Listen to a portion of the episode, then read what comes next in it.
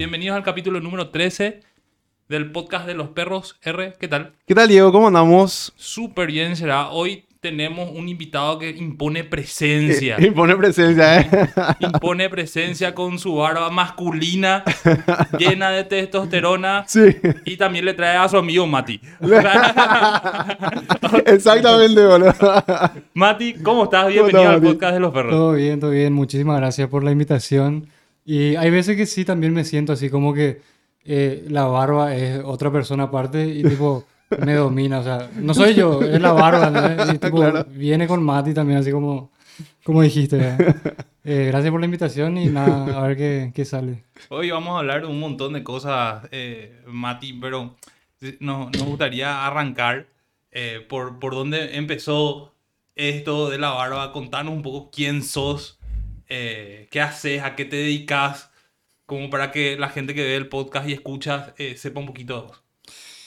Bueno, eh, yo soy eh, una persona que R te puede decir, eh, fuimos compañeros de colegio. Sí. Y no sabría cómo describirme a mí mismo, eh, porque fui muchas cosas en la vida, digamos, Sí. ¿verdad?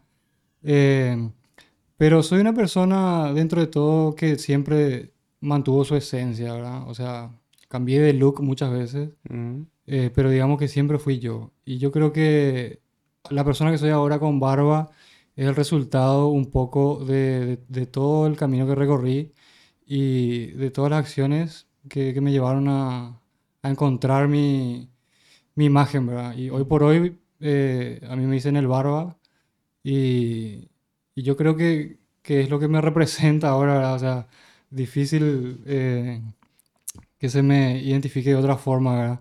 Ujú. Pero el tema de la barba empezó cuando estaba viendo, no sé cómo, viste cuando estabas viendo YouTube y te aparecen así videos random. Sí, Sí. Y había un video así de un man, todo el tiempo. Yo también.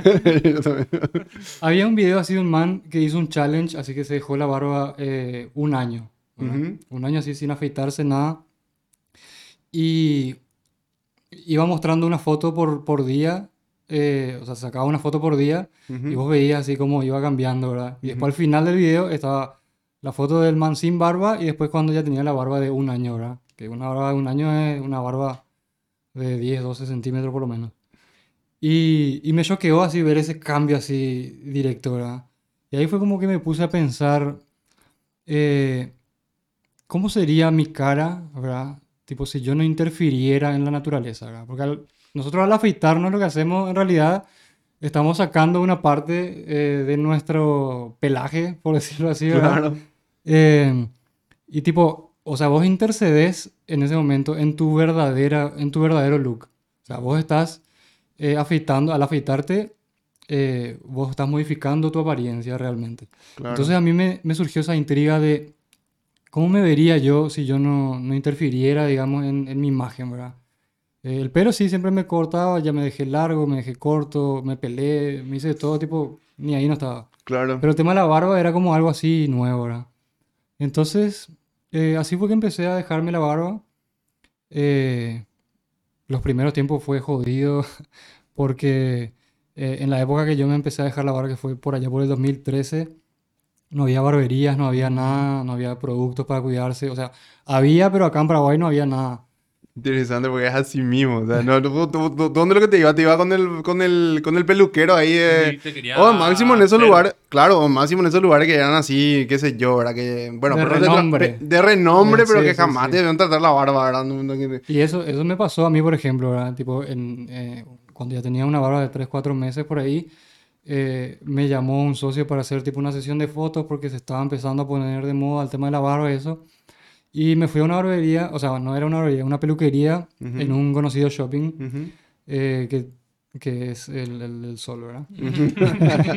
Entonces, eh, una peluquería que está ahí muy conocida, ¿verdad? De renombre, ¿verdad? Entonces dije, bueno, acá no conozco ninguna barbería, no conozco, por lo menos me voy a ir a un lugar eh, ñembo, eh, de la high, ¿verdad? Tipo Claro. de categoría y para que no me hagan quilombo, ¿verdad? Quilombo. Lo que sí que me siento en, en el, en, en el sillón y le digo que por favor que, que yo quería alguien que tipo que esté acostumbrado a hacer barba, que sepa el tema de la barba, ¿verdad? Sí. Sí, sí, venía acá, sentate, no sé qué. Eh, viene una, una chica, me atiende, y con una de las, una máquina que se llama patillera, que es tipo Sí.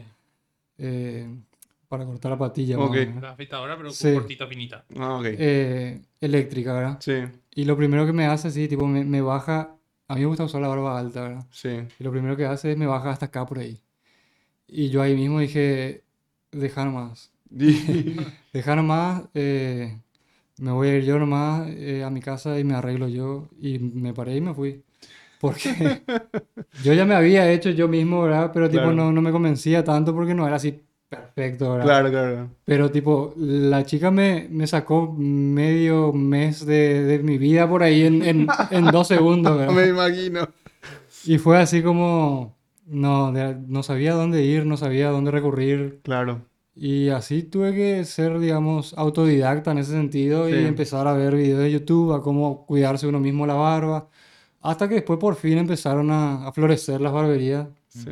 Y ahora se, eh, ya hay a patada, ¿verdad? Ahora ya patada. No, ahora- por ah, todos lados. Inclusive ahí en, en la tirada, ¿verdad? O sea, yo me voy siempre hacia tirada, hacia pasando ya, digamos, lo- digamos, a Menarino, qué sé yo. Y hay barbería, viejo. O sea, Y, la ah, gente- y, vos lo- te, y vos te vas y te dicen que che, que la gran puta te crece tu barba, ¿verdad? O Sí, sea, te, te admiran, sí, ¿verdad? Algo que claro. antes era sacate, que Sacate. desaparezca de tu cara, ahora es.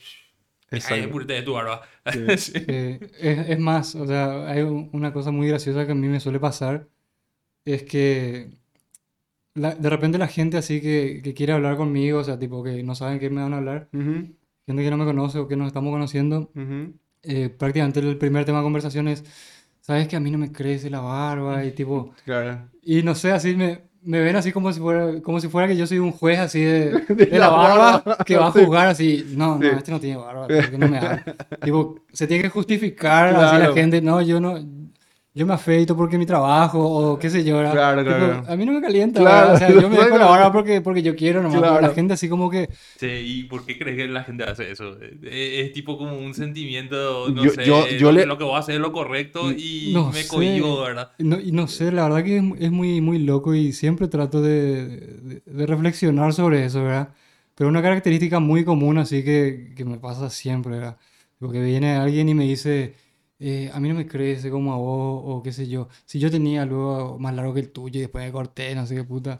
Y tipo, no sé, es, es raro, ¿verdad? Pero es simpático al mismo tiempo. ¿Quieren competir bien los perros? ¿Quién competía así los perros de repente? Y no sé, no, no, no, no creo, pero yo creo que, que va por el lado de, eh, no sé, tipo, se, se ven, me ven así con, con esta barba, no sé, les intimidará o no, no sé qué, qué, cuál es el divague. Claro, Pero a mí, me, a mí, yo al final lo que me siento medio incómodo porque tipo, claro.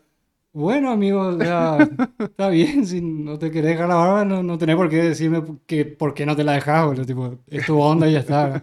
Digo, yo me dejo la barba porque a mí me gusta y porque siento que me queda bien, ¿verdad? Sí. O sea, si yo fuera una persona de repente, y esto es lo que le digo de repente a muchos, a mucha gente, que si a mí no me creciera bien la barba, si no fuera tupida, probablemente no me la dejaría, ¿verdad? Ujú. Eh, pero como que eh, sé que me sale mucho, ¿verdad? Ujú. Y como que tengo esa oportunidad de dejarme crecer la barba y también lo hago por eso, ¿verdad? Tipo, es como, ya que otros no pueden, o no, no ya que otros no pueden, sino que ya que yo puedo y tipo, me da el cuero en el sentido de que eh, no tengo un jefe ahí que me reprima, que me diga, ¿sabes qué? Tenés que sacarte la barba, qué sé yo. Entonces, la dejo ser libre.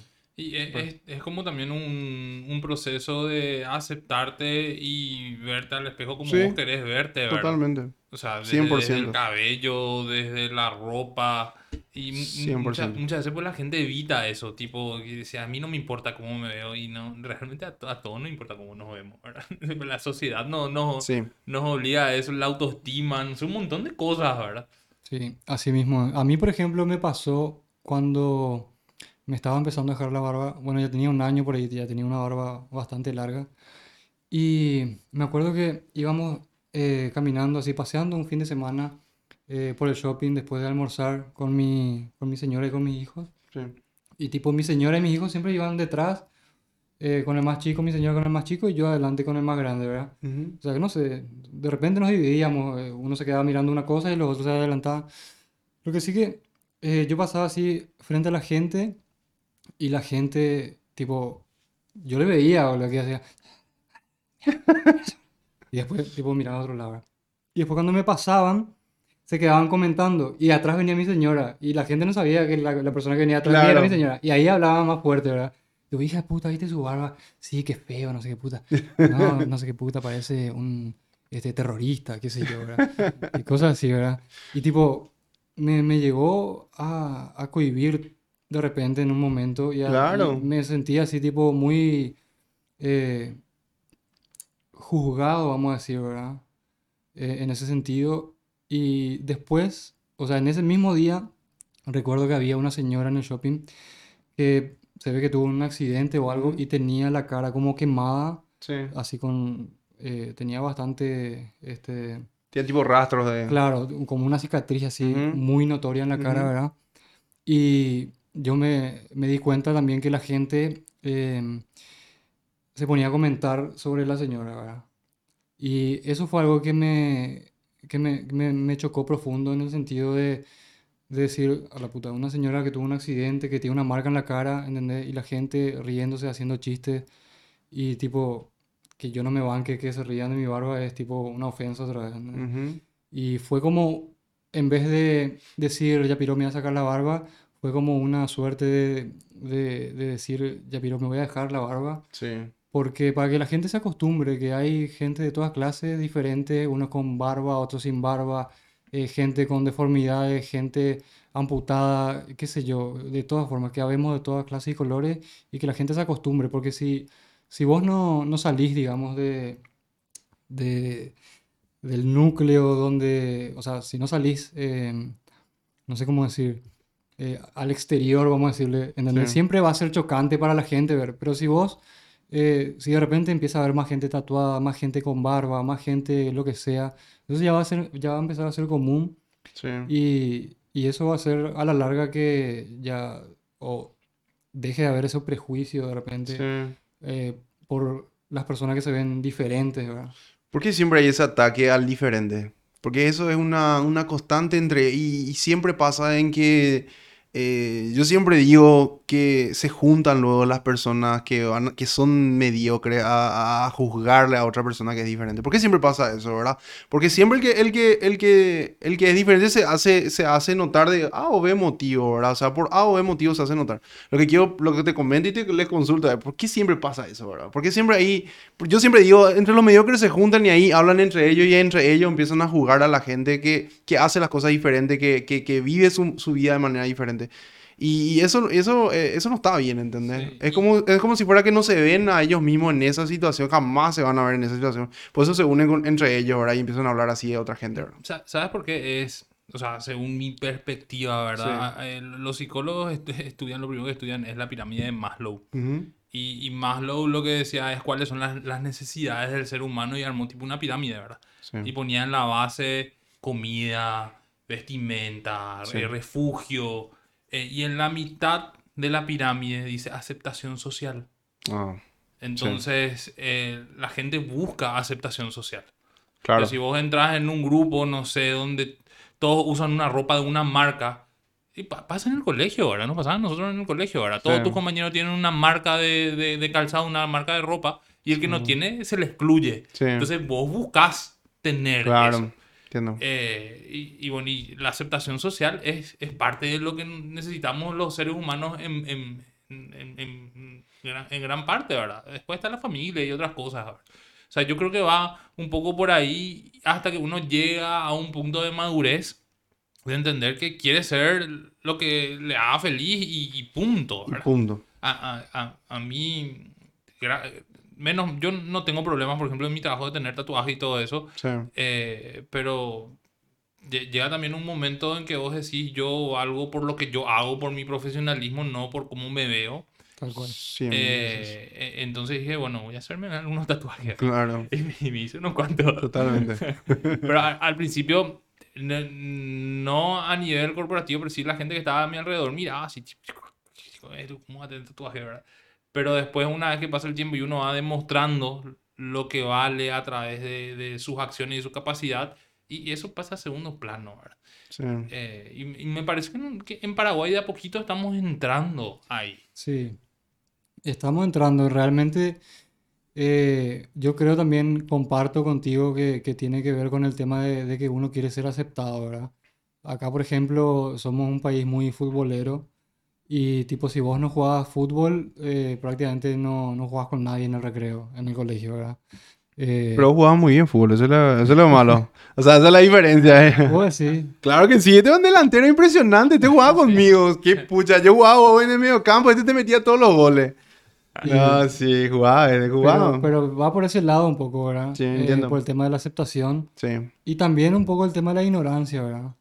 Eh, aparte, no sé, eh, acá en, en Paraguay de repente la gente que tiene la posibilidad de viajar y de salir al país sí. eh, o de irse afuera, y con afuera me refiero a afuera, afuera, o sea, tipo eh, al otro continente, ¿verdad?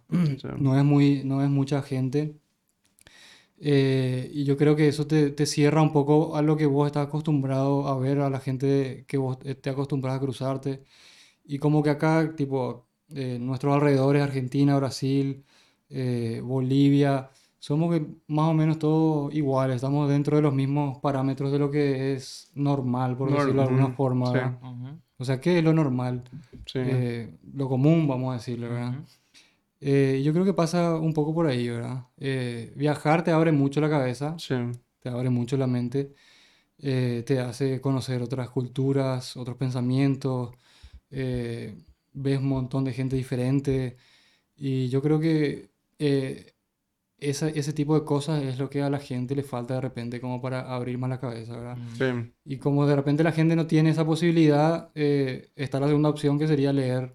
Es- Yo justamente iba a hablar de eso, ¿verdad? Yo creo que hay varias opciones de, de viajar, como vos estás diciendo, ¿verdad? Justamente me- me- me- ahí voy a, voy a tocar otra vez atrás el tema de un libro, ¿verdad? Como siempre.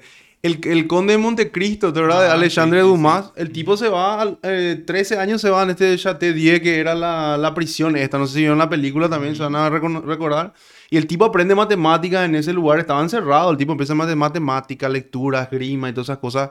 Y lo que le dice el abate Faría, que era el tipo que le estaba enseñando todo, que era un sacerdote, lo que le dice a él es que él le iba a dar las herramientas para que él sea libre, pero no libre así sa- para salir. Él sale después de la cárcel, pero le iba a dar el conocimiento para ser libre a pesar de a- mentalmente, a pesar y él a- si a cabo estabas libre, iba a ser libre sí o sí, ¿entendés lo que te quiero decir? Entonces, eh, me viene a la mente eso cuando estaba diciéndolo, el tema de, de leer, de- ver videos de afuera, eh, empezar a culturizarse un poco más, ¿verdad? Sí.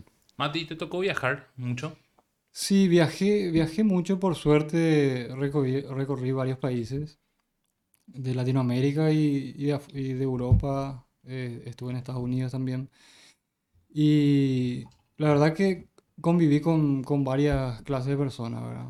Eh, en París, por ejemplo, me tocó quedarme en un hostal eh, en donde compartí una habitación con eh, de cinco personas, ¿verdad?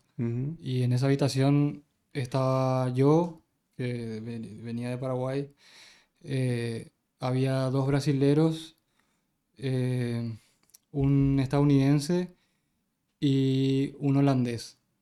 Eh, así, tipo, nadie hablaba español. Y entre todos nos comunicábamos, entre todos en inglés. Y esa fue una experiencia muy, muy enriquecedora en el, en el, en el sentido de, de conocer otras formas de pensar. Eh, yo, por ejemplo, famoso, tipo, los perros se iban a farrear todo y yo agarraba y guardaba mis cosas bajo llave, sin hambrena, luego, Sí, ¿verdad? Y tipo, y todos dejaban sus cosas por ahí tiradas. Y yo así dije, puta, ¿cómo lo que no tienen miedo, verdad? Y Sí. tipo, nosotros lo primero que pensamos era que nos van a, me van a robar si dejo acá mis cosas, ¿verdad? totalmente. Y allá nada que ver, o sea, vos podés dejar tu celular ahí arriba de la cama, y amaneces al otro día en otro lado y tu celular va a seguir ahí, tipo, eh. De repente obviamente puedes tener mala suerte también, ¿verdad? Claro, Claro, Pero, todo, pero no es tan, o sea que no es tan común que, que te pase eso, ¿verdad? Eh, bueno, estuve en... ¿Te en fuiste así de mochilero o, o qué? No, en realidad me fui, o sea, nos fuimos a España con mi señora un mes. Mm. Nos fuimos de vacaciones, unas vacaciones largas porque mi suegra vive en España hace mucho. Ella se fue en la época que se iba toda la gente a trabajar allá. Sí. Y ya se quedó, ¿verdad? Ujú. Entonces nos fuimos un- una temporada. Mi señora quería quedarse con su mamá lo más que podía porque no le ve nunca. Claro. Entonces teníamos la posibilidad de irnos un mes. Eh, y ya teníamos dos hijos cuando eso. Sí. Y nos fuimos, ¿verdad? Nos fuimos a España, nos fuimos a Madrid a visitar el parque Warner, tipo con los chicos. Ujú. De ahí nos fuimos a Galicia, que es donde vive mi suegra. Ujú. Y ahí nos quedamos. Y después, tipo los últimos 10 días, así, yo decía, Andrés, pero estoy en, Europa y acá todo es cerca, todo es barato, los Sí. pasajes, lo que sea. Y tipo, ¿qué es lo que hago? Ya, pero quiero aprovechar y irme a recorrer algo. Y empecé a ver, ver vuelos y cosas así. Y tipo, era ridículo los Era precios. 32 euros, eso Sí. sí, una locura. Tipo, por 100 euros Sí. me fui a tres países, así, Así mismo. ida y vuelta. Y tipo, la última semana así que me quedaba, aproveché. O sea, lástima que se me prendió tarde la lamparita, ¿verdad? tipo, la última semana agarré y me fui a, a recorrer este, París, Londres y, y Roma, ¿verdad? Tipo, lo más icónico, así, tipo, para conocer, ¿verdad? Claro. Eh, y tuve dos días nomás en cada, en cada lugar. Y pff, muerto, tipo, caminando, corriendo, Mm. Sí. en metro, de mochilero así solo. Y la verdad que no pude recorrer tanto como me hubiera gustado porque tenía solamente dos días en cada lugar. Claro. Y esos dos días tipo ya implicaba un día de, de viaje Sí. Claro. y entre el aeropuerto, hacer las maletas, todo eso, tipo medio día perdí, sí o sí. Y no pude recorrer tanto. Aparte, en Roma tenés que elegir los lugares donde efe- efectivamente te querés ir, porque dice lo, hay un lema en Roma que dice que no- no- una vida no basta para conocer todo. O sea, imagínate lo que es. Sí. O sea, hay demasiado, demasiadas cosas para ver y, y tenés que elegir así, pero perfectamente lo que querés ir a ver, porque si no, eh, no te da el tiempo. Realmente no te da el tiempo. Así mismo es. Y Sí. eso es como te, que te abrió la cabeza, ¿verdad? Sí, ahí conocía, o sea, la gente que viaja es gente de, luego de mente mucho más abierta. Eh, conocí a un, un mexicano, me acuerdo, que nos subimos juntos a la, a la Torre Eiffel y pobre, me acuerdo que eh, tenía una, una navaja de estas suizas, Sí. ¿verdad? Ujú. Eh, Victorinox, creo que Ajá. marca. Salen un huevo. Y lo que sí que ahí en, en- en el pie de la Torre Eiffel, tipo, te revisan todo, no puedes llevar nada que sea cortante, nada, tipo. Y dijo, hija, ¿dónde voy a dejar esto? Y había unas planteras así enormes al pie de la Torre Eiffel, ¿verdad? Sí. Dijo, voy a dejar acá y cuando baje voy a agarrar otra vez. Sí. Lo que sí que cuando bajamos había tipo tres o cuatro eh, indigentes, ¿verdad? Que tipo que, que viven ahí en los alrededores Sí. revisando las planteras, que estaban acostumbrados que toda la gente Claro, que, toda la que gente hacía lo mismo que siempre él, dejaban ¿verdad? ahí las No cosas. O sea, el tipo dijo, voy a dejar acá, nadie Sí. va a encontrar. Cuando Sí. llegamos, toda la plantera estaban revisando así la gente. No. Y Ule ya su, Seguro. suiza.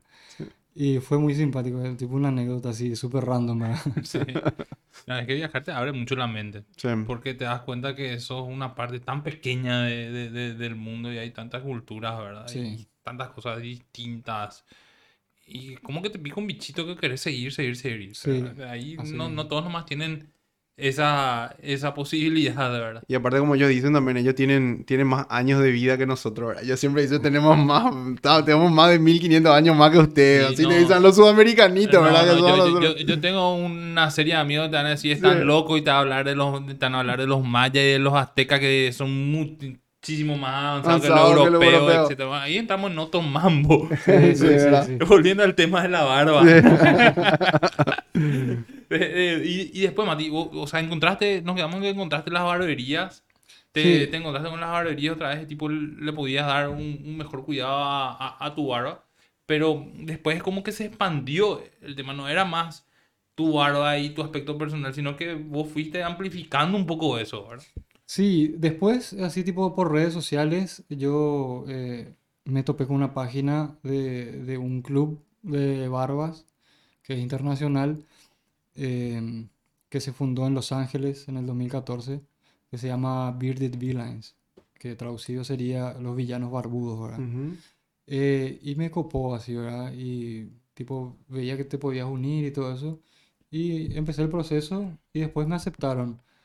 Eh, y tipo, cuando me aceptaron, ya me dijeron, bueno, eh, ahora buscas cinco más en Paraguay y vas a, eh, podés abrir un capítulo oficial, digamos, de la hermandad, ¿verdad?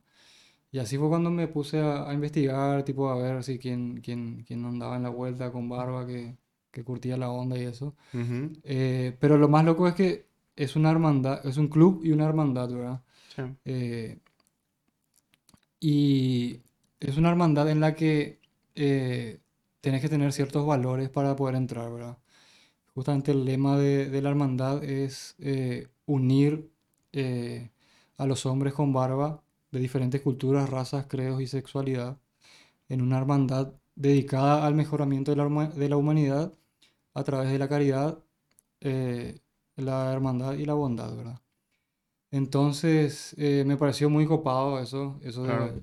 de- de no discriminar, de, de unir a toda la gente a través de, de buenas acciones. Eh, y, y así fue como empecé a buscar gente que tipo, porque ya son varios filtros, ¿verdad? O sea, primero luego en- encontrar gente que sea libre de prejuicios, que Mm, yo, sí. ¿verdad? Y después encima otra vez que tenga una buena barba, ¿verdad? Que tiene una buena hora, sí. Eh, y después fui, Y lo tercero, que seguramente que, que se una también a esos mismos valores que, que promovía luego también la Claro, verdad. por eso Claro, te porque digo, puede ¿verdad? ser que ni ahí Que esté sea buena gente, ¿verdad? Que sea buena gente, ¿verdad? Exactamente. Sí, ¿verdad? Y eso es lo que hace a la hermandad, ¿verdad? El tema de, de compartir los valores. Sí. Aparte de, de- de ser un club, somos una hermandad porque este tipo convivimos. Ujú. ¿verdad? El grupo que tenemos ahora acá en Paraguay, eh, nos conocemos, o sea, todos los perros conocen a mi familia, conocen mi casa, yo conozco la casa de casi todos, eh, conozco a su familia, Sí. eh, solemos compartir muchas cosas juntos, Ujú. eh, muchos momentos. eh, y es bastante lindo. Es, es encontrar un lugar en donde vos podés ser vos mismo Buenísimo. eh, y donde los perros siempre te tiran buena onda. Eso es bueno. Porque tenés grupos de todo, ¿verdad? Sí. Yo tengo miles de grupos de WhatsApp Ujú. y todo es cañeada, todo es, este, no sé, burlarse, chistes, eh, machismo, qué sé yo, ¿verdad? Y esto es algo diferente, donde los perros te tiran buena onda, todo es eh, buenas vibras, Ujú. eh, decís que tuviste un día bajón y los perros te levantan. Eh, otro, otro, es un nivel de, de compañerismo que, que, que yo no, nunca conocí, digamos. De hecho, cuando viajé a, a Estados Unidos la primera vez, recién me había unido, eh, había viajado por un tema de, de, un- de una competencia que se hizo acá, eh, en una barbería local, eh, por una marca de, de electrodomésticos famosa también, que buscaban al Beard Boss, eh, el jefe barbudo, vamos a decirle, de Paraguay. Y yo me anoté así tipo, y el viaje, el, el- el premio era un viaje a, a Texas, donde se iba a llevar a cabo eh, el torneo mundial de barbas y bigotes, ¿verdad? Eh, y bueno, gané yo y viajé y ahí en ese momento conocí, cuando, recién me había unido a Bearded Villains y cuando llegué allá me encontré con gente que era miembro del club de allá, ¿verdad? Y les comenté así y ellos en inglés, ¿verdad? Me decían, vení acá, ahora vas a farrear con nosotros, a chupar con nosotros. Tipo, nunca me vieron en la vida y yo ya era uno más de los perros ahí, ¿entendés? Claro. Y eso fue así muy, muy, muy loco para mí. Porque es algo que, que, que no había experimentado nunca antes, ¿verdad? Ujú. Y es bastante gratificante realmente. Y aparte de eso, eh, el tema de la hermandad, eh, que a, a través de la caridad justamente lo que hace es, o sea, la intención, cuando se creó Bearded Villains, la intención era justamente eliminar el prejuicio de la gente, ¿verdad? Porque famosos los barbudos son, o son motoqueros, o son, qué sé yo, eh, pandilleros, o drogadictos, o qué sé yo, cualquier cosa que vos puedas asociar a una persona que le ves que tiene una barba larga, ¿verdad? Ajá. Entonces la idea era eliminar esos prejuicios y, y es lo que hacemos, ¿verdad? Hacemos obras de caridad, eh, se hace a nivel mundial y nosotros acá localmente también hacemos lo que podemos. Claro. eh, porque somos, o sea, no somos una ONG ni nada de eso. Ujú. Eh, entonces todas las actividades que hacemos las hacemos de nuestro propio bolsillo, ¿verdad? Juntamos vaquita, vemos cuánto podemos juntar entre todos, cuánto es nuestro presupuesto y en base a eso nos movemos, ¿verdad?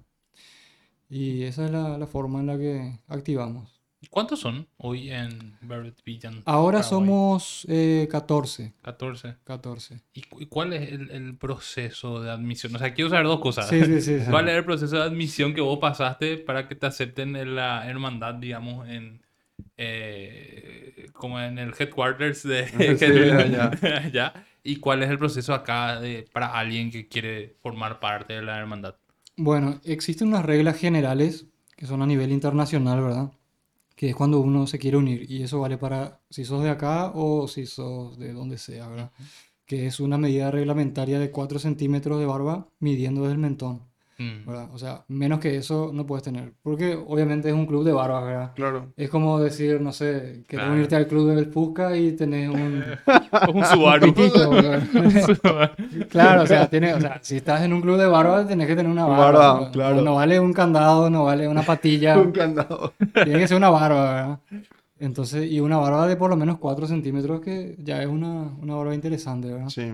Y ese sería el primer requisito. Después, el segundo requisito es que tenés que tener Instagram eh, y tiene que ser eh, abierto, porque todo se maneja por Instagram. O sea, cuando se hacen los procesos de votaciones, la gente que se encarga de admitir o rechazar a los postulantes, digamos, entran en tu perfil, ven tu foto, ven si apoyas la hermandad, tipo si reposteas cosas, todas esas cosas, ¿verdad? Entonces tiene que ser liberado. Y lo otro es que comparta los valores de la hermandad, ¿verdad? Mm. Que sea no discriminar, eh, tener esa intención de ayudar. Y eso básicamente es lo, son, son los, los filtros que, que digamos, te, eh, te condicionan, vamos a decirlo. Qué lindo, qué lindo, realmente. Eh, me, me encanta que haya eso, me encanta que haya que hayan personas que se unan evitando el tema de la, discriminación en ese sentido, ¿verdad? Eh, la verdad que, y que sobre todo tengan valores otra vez que, puedan, puedan llevar para poder ayudar a otras personas, ¿verdad? A veces la ayuda, no solamente como nosotros siempre decimos con Diego, ¿verdad? A veces la ayuda no va a venir a lo mejor con un, no sé, un plato de guiso, ¿entendés? Pero va a venir a lo mejor con, con una vivencia, va a venir a través de un podcast que, que, que vos puedas llevarle a una persona que esté necesitando en ese momento y, y que, que, esté buscando, porque yo me doy cuenta que vos, aunque vos no, no, no, no estabas diciendo en ese momento, yo estoy buscando esto, vos estabas buscando algo así. Estabas buscando es- ese tipo de cuestión. Por eso es que tanto pegó contigo. Y, es lo mismo que nosotros por, por ahí queremos hacer también con la gente, ¿verdad? De repente alguien nos escucha y diga, hija de mí, yo estoy buscando cosas así, ¿verdad? Estoy buscando este tipo de, de contenido, estoy buscando este tipo de, de, de evidencia, ¿verdad? Y, lo que pasa también es, vuel- vuel- vuelvo, nomás, no es que soy fanático, ¿verdad? Pero vuelvo nomás a la pirámide de Maslow, ¿verdad? Porque estábamos hablando de comida, no sé, eh, re- relacionamiento, aceptación social, y la cumbre de la pirámide es la autorrealización. Mm. O sea, tipo que el- la, la persecución del hombre, cuando va superando todas esas etapas, es la autorrealización. Es por eso que, no sé, un- los Rockefeller, cuando ya ganaron toda la guita del mundo, eh, se dedican a la filantropía y tiran, quieren buscar, o no sé, o los Elon Musk, cuando ya tienen toda la guita del mundo, quieren cambiar la humanidad, quieren trascender, ¿verdad? Sí, Entonces, es- parece que es, es- es como parte de ese proceso sí. como parte de ese proceso. Y lo otro que me, me- me gusta también es que no solamente se busca la aceptación social, sino que es muy parecido a lo que vos decís del fútbol americano, ¿verdad? Sí, O sea, encontrás contención en, en- en un grupo de personas, ¿verdad? Una contención genuina, sí. sincera, y en la etapa y en la sociedad en la que vivimos parece que donde cada vez todo es más superficial, parece que es difícil de encontrar, ¿verdad? Sí, es muy difícil. Y justamente eso es lo que, lo que tiene de bueno, ¿verdad? Porque eh, en realidad lo que hace esto es unir a las personas eh, que tienen tus mismos gustos, ¿verdad? Porque yo de repente me puedo juntar con, con mis amigos de, de siempre, ¿verdad? Que no tienen barba. Y tipo, hay temas de los que yo no, o sea, no nos podemos reír juntos porque no, no viven las mismas cosas que yo, ¿verdad? En Ujú. cambio, cuando vos encontrás un grupo eh, de gente que también tiene barba, que también le pasan las mismas cosas que a vos, que, que, que también se le, se le queda el cierre de la campera, le agarra la barba y, y te cuentan las cosas y, y lo que le dice su señora y todas esas cosas. Eh, Es, es como encontrás tu lugar en donde vos podés compartir tus vivencias y, y que te das cuenta que tenés cosas en común con otra persona, ¿verdad? Sí. Pero aparte de eso, lo, lo bueno que tiene de, de que se hace con un fin de, de ayudar, ¿verdad? Y eso es lo que a mí me enamoró, digamos, de, de esta hermandad, ¿verdad? Eh, que eh, juntar así un grupo de personas. Nosotros siempre digo, esto es muy loco cuando le hablo a, lo- a los perros, ¿verdad? A Ujú. lo- del club de, de Bearded Villains. Es muy loco, tipo, nosotros antes no nos conocíamos, nadie sabía quién era nadie acá. Y ahora estamos acá chupando, Sí. comiendo un asado, Ujú. ayudando a gente, llevando un sándwich a un niño indígena de la terminal Sí. eh, qué sé yo, lo que sea. Ujú.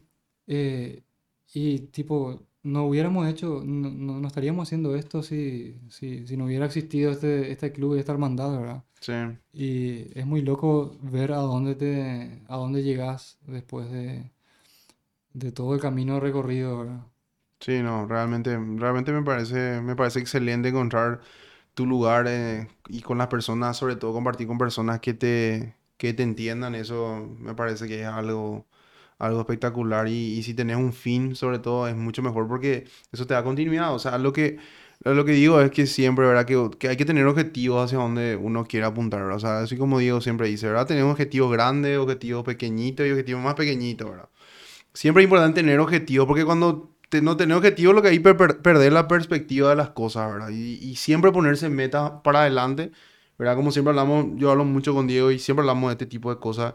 Y, y, y- y es muy bueno tener de repente también gente que comparte contigo cosas parecidas y que te pueda agarrar y te pueda decir ese tipo de cosas. Porque tener esa meta hacia donde vos querés llegar, ponerle ahora con, tu, con el grupo con el que estás, ¿verdad? Y con lo que te sentís identificado te pones una meta para llegar a cierto tipo de cuestiones, ¿verdad? Eso te, eso te, da, te motiva, ¿verdad? Te hace levantarte, hacer las cosas, buscar la manera de poder llegar a esa meta. Y eso, eso es lo que, eso es lo, que, lo, lo importante, ¿verdad? Y para eso estamos también en esta vida viviendo este, este tipo de, de realidad, me parece, ¿verdad? Y sí, buscar una, o sea, un sentido a la vida. O sea, Sí. mucha gente se pregunta cuál es el sentido de la vida. Y para mí la vida, o sea, tipo, no, no tiene más sentido de que vos le quieras dar. O sea, vos le das sentido a tu vida. Sí. Vos puedes hacer que tu vida sea una, una mierda, digamos, Sí. sin valor. Sí, O vos agregarle el valor, ¿verdad? sí, Eh, y a mí, por ejemplo, eh, cuando empecé a dejarme la barba, mm, cuando empecé recién a dejarme la barba, tipo mis amigos de siempre, o los que yo creía que eran mis amigos, me decían, eh, comentaban entre ellos que yo estaba loco y tipo, ¿qué es lo que me pasaba para dejarme la barba? sí, ¿Qué onda? Matías se volvió loco, tipo, qué, qué feo que le queda, qué, qué es lo que le pasa a esa onda así, ¿verdad? Y tipo, yo ni ahí no estaba, porque primero lo que no, no me dejé la barba para que le guste a los demás, claro. me dejaba porque a mí me gustaba, ¿verdad? Eh, y después, tipo, después de todo eso, eh, ese hate, digamos, eh, estar ahora haciendo eh, este tipo de cosas, no sé, me- es como que eh, todo valió la pena, porque realmente yo sufrí bastante de discriminación cuando recién arranqué a dejarme la barba. Eh, como te decía, así, gente que me cruzaba y me decía cosas, eh, que te gritan cosas por la calle o que se burlan de vos, eh, qué sé yo. En el súper, por ejemplo, lo, lo más normal era que el guardia me iba persiguiendo por todos los pasillos porque pensaba que yo iba a robar algo, ¿no? Porque tenía una barba te así, ¿verdad? Eh, ese tipo de cosas, ¿verdad? Y tipo, estar haciendo esto ahora para mí es súper gratificante en el sentido de que todo, todo valió la pena. Sí, Y tipo, hacer que más gente se cope y que venga y que se sume, eh, ya para mí ya, ya vale el triple otra vez. nah, Mm, totalmente. Che, ¿qué tal te fue en el concurso? Y en el concurso fue una cagada porque yo tendría que haber, eran tres días. Ajá. Yo tendría que haber llegado, era viernes, sábado y domingo. Yo tendría que haber llegado el viernes para la inscripción. Y cuando eso fue que hubo un huracán en Texas, no sé si se acuerdan. Si se acuerdan ¿En qué año fue? ¿Qué año fue? 2017. Ajá. Hubo un huracán, no sé qué quilombo, y el aeropuerto de Texas estaba, de Houston estaba inundado, así un quilombo, y tuvieron que reconfigurar todo el vuelo, y yo llegué un día después, y tipo no me pude inscribir, solamente pude ir para, para, Para el chupi. para mirar el espectador y eso. Todo pago y eso, pero ya piró. No era lo mismo. Qué ¿verdad? mala onda. Qué mala Después, onda. después sí ya competí, pero ese fue justamente en, en la hermandad, pues viajé por segunda, por segunda vez a Estados Unidos. Eh, este sí, yo ya yo me, me banqué el pasaje y todo eso. Sí, Eh, Pero allá los perros me hicieron el banque con el, con la, con el hotel y toda esa onda. No, yo no pagué nada de hotel. Buenísimo. Y, y ahí sí me, me inscribí para, una, para la competencia y quedé cuarto. Ah, ¿en serio? ¿Cuarto? O sea, cuarto que tipo no es nada otra vez porque hasta el tercero no me había premio, ¿verdad? Sí, sí, pero ¿cuánto? Ah, pero- pero ¿cuántos son? Que, no, y éramos, no sé, más de 200. No, un Ah. buen- Pero bien hay varias categorías, ¿verdad? Ah. Hay- o sea, está la barba, hay una categoría que es este barba ejecutiva, que sería una barba así bien marcada, de 4 centímetros siempre por el tema de, Sí. de la hermandad, de 4 centímetros, pero así tipo bien marcada, bien perfilada, tipo como una barba así bien cuadradita, como Ajá. para laburar, qué sé yo. Después había otra Como categoría, para laburar. como para no ser echado. Eh, después hay otra categoría que es más larga, eh, de, eh, allá pues es en pulgadas, ¿verdad? Ajá. De, de 4 pulgadas a, a 8 pulgadas, tipo así, ¿verdad? Y después está la de eh, 12 pulgadas arriba, que sería mi categoría, ¿verdad? más de 30 centímetros. Eh, y en esa es la que yo quedé cuarto. Eh, y después hay otras categorías que es tipo con el bigote así, tipo estilizado, Ujú. una Sí, onda vi, vi unas, cu- vi unas cuantas fotos, sí. Sí, Sí, vi unas cuantas. sí, es mucha producción ya. Sí, A mí, ¿verdad? a mí me copa, por ejemplo, esta onda que, que tengo es una barba así natural. Ujú, O sea, no, se ve que no, no me marco ni el pómulo. ujú. Eh, no sé, me gusta así, tipo salvaje. Porque algunos alguno de, los algunos de los perros hacen una, tienen una barba que se hijo de puta decir, boludo. Está muy bueno, ¿verdad? O sea, como, como dan la vuelta, ¿verdad? No sé cómo puta se llama, ¿verdad? Pero es impresionante, ¿verdad? Como lo que puede ser que a- a- hasta ese nivel, ¿verdad? De detalle, ¿verdad? Porque, eh, antes de la competencia ellos agarran y tienen un resto estilista ahí que le está ayudando Sí, a- sí, o- sí, para sí. que la foto salga bien, boludo, por lo menos. Su team, Sí, sí, sí, sí. su crew. O- o- es. o- o- o- ¿Es de la competencia la gente o es propio de él? No, y de repente, eh, depende de la competencia. En, la, en la que yo me fui, la que, en la que me fui como ganador de, de acá, Sí. había luego un puesto así tipo de barbería y donde vos te podías hacer ahí la barba para, para, el- para la La competencia. competencia, sí. O si no, también llevabas vos tu equipo y Ah, está. ellos te, te preparaban, ¿verdad? Qué Sí, loco. qué Qué loco. Y, y después volviste a competir. No, después ya no competí más. Hasta ahora, después, bueno, ya vino la pandemia y todo eso. El último encuentro que hicimos, eh, que fue el eh, Latin American Meet, se hizo en Argentina en el 2020. A ver, sí, 2020. Cuando, ¿Pandemia? cuando empezó la pandemia, en Ah, marzo. en marzo. En marzo. Ok. Nosotros llegamos en marzo, eh, creo que llegamos el 14 de marzo o el 13 de marzo, llegamos acá y al otro día o al segundo Sí, día así se cerró todo el aeropuerto así. Sí, hijo de Tipo, entramos de pedo. Y nosotros estuvimos allá paseándonos por el metro, chupando con los perros del mismo vaso, así. tipo, ya piró la vida más o menos. Y sí. Y quilombo había por todos lados, ¿verdad? Eh, justamente había un, un, un- un hermano de, que vino de, de Italia y nosotros chupábamos con él así del mismo vaso y eso, ¿verdad? Y Italia era el, El lo más el jodido, como, epicentro. El epicentro del quilombo. Y nosotros ni ahí no estábamos. Eh, anduvimos por el metro, tipo, Pero no pasaba nada no- todavía. No, había luego mucha información. mona. O No, sea, es que recién empezaban a aparecer los casos y no, todo sa- eso, no se sabía Todo el nada. mundo era muy escéptico, de verdad. ¿no? ¿Qué va a pasar? ¿Qué se va a cerrar todo? Así era, todo el mundo decía eso. Después nos fuimos a la mierda. Me fui a la mierda. Sí, ¿y cómo, cómo sobreviviste en este proceso de pandemia? ¿Cómo es tener barba en Paraguay y tener barba en Paraguay en pandemia? Hija de mil. Y Eh. es, son dos cosas. Tener barba en pandemia es muy heavy por el tema del tapaboca. Sí. Es una tortura el tapaboca. Para, para mí por lo menos es una tortura. Porque eh, primero luego que te desmolda todo lo... O sea, a mí yo sí uso tapaboca, no sé, Convencional. media hora. Ok, ok. Al sacarme, tipo, tengo marcado así una marca en la cara, así, El tipo, con la forma del tapaboca horrible que después Cuesta sacar. Sí. Y, y tener barba en Paraguay es bastante... eh, no, no- no es arriesgado la palabra que estoy buscando. Es muy... eh, la puta, no me sale la palabra. Es como muy intrépido. Ujú. Porque en nuestro país es muy conservador. A mí me pasó de cruzarme con señores en el shopping y que me digan, eh, oye, barba, qué feo, eh". Así, de la nada, así, tipo señora así, tipo que pinta militar más o menos. y tipo me descoloca así, yo soy bastante frontal y de, de contestar así, tipo si se meten conmigo, ¿verdad?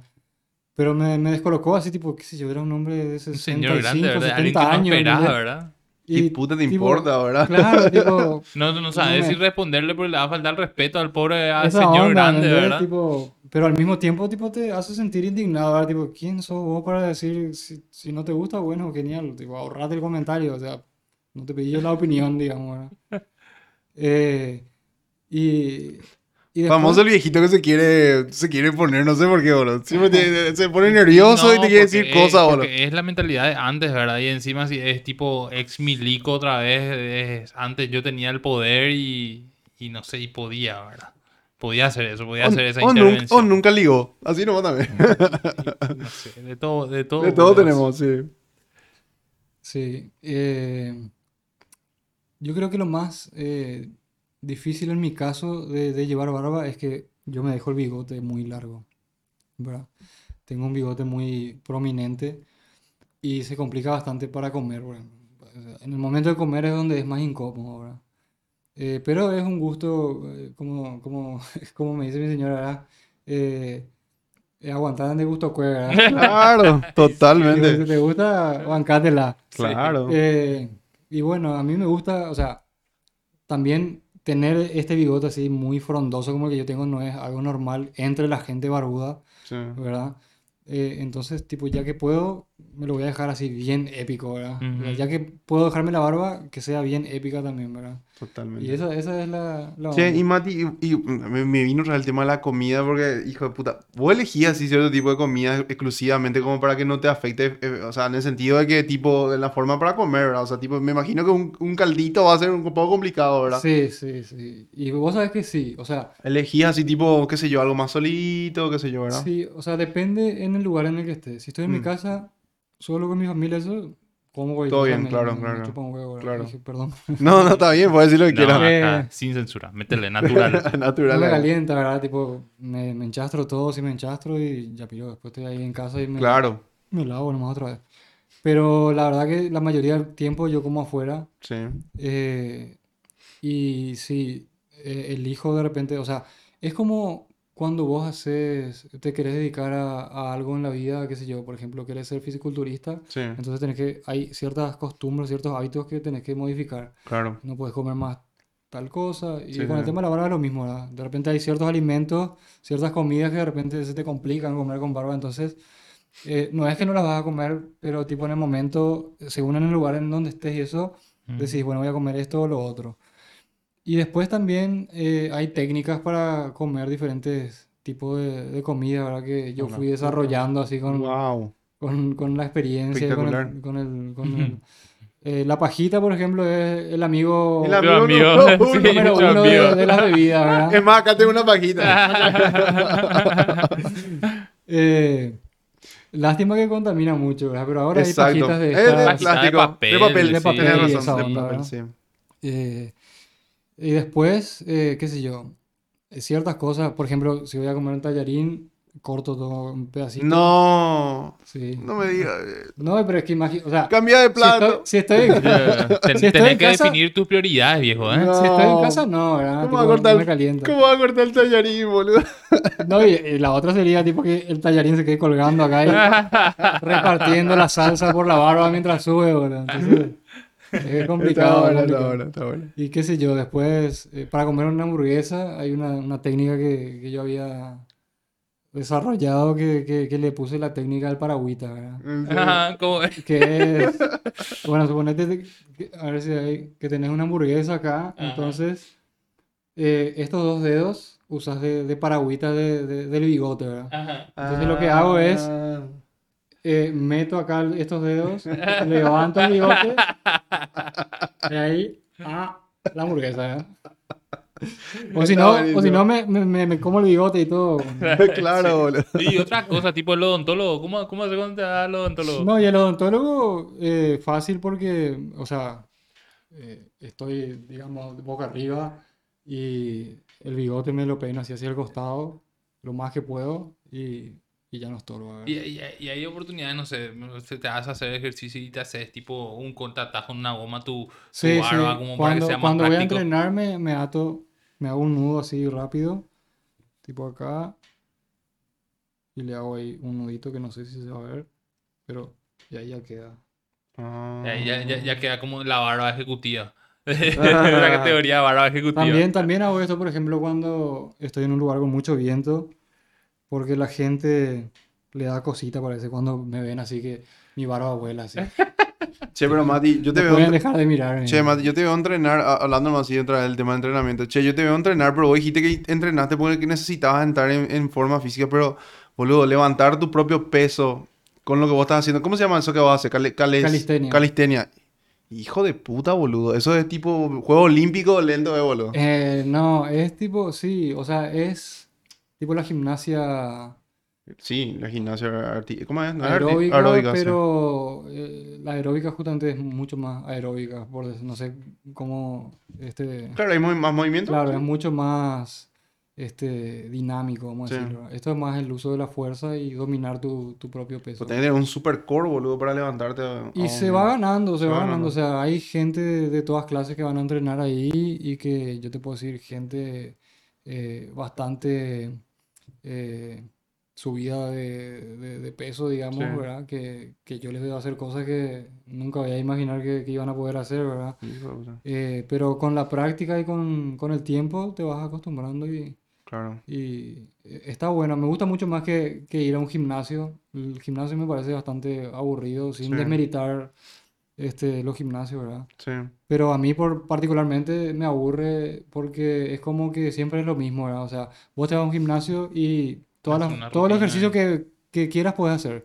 Sí. Todas las máquinas que están ahí vos puedes hacer. Le pones la Claro. pesa de, que puedas levantar y ya haces. Ujú. Pero en este, en la calistenia, por ejemplo, vos, eh, para poder llegar a, a hacer un ejercicio, tenés que primero lograr el, el más básico. Y Ujú. una vez que te sale ese, puedes pasar al siguiente paso, Claro. que es eh, eh, un poco más jodido. Y una vez que te sale ese, puedes llegar al otro. Y, Ujú. y es como que siempre tenés, vas avanzando y siempre estás motivado, porque siempre querés llegar a hacer ese ejercicio. ¿verdad? A mí, por ejemplo, lo que me gusta de la calistenia es eh, lograr hacer los ejercicios. ¿verdad? O sea, esa es mi meta. Ah, entiendo. Yo no, aparte de la salud, obviamente, ¿verdad? Claro. Pero digamos, yo no me calienta, digamos, tener un buen físico, lo que sea. Sí, Pero a la larga termina siendo una consecuencia, claro. ¿verdad? O sea, el físico es una consecuencia, ¿no? A mí lo que me importa es ir y que me salgan los, los trucos, los ejercicios, esas cosas.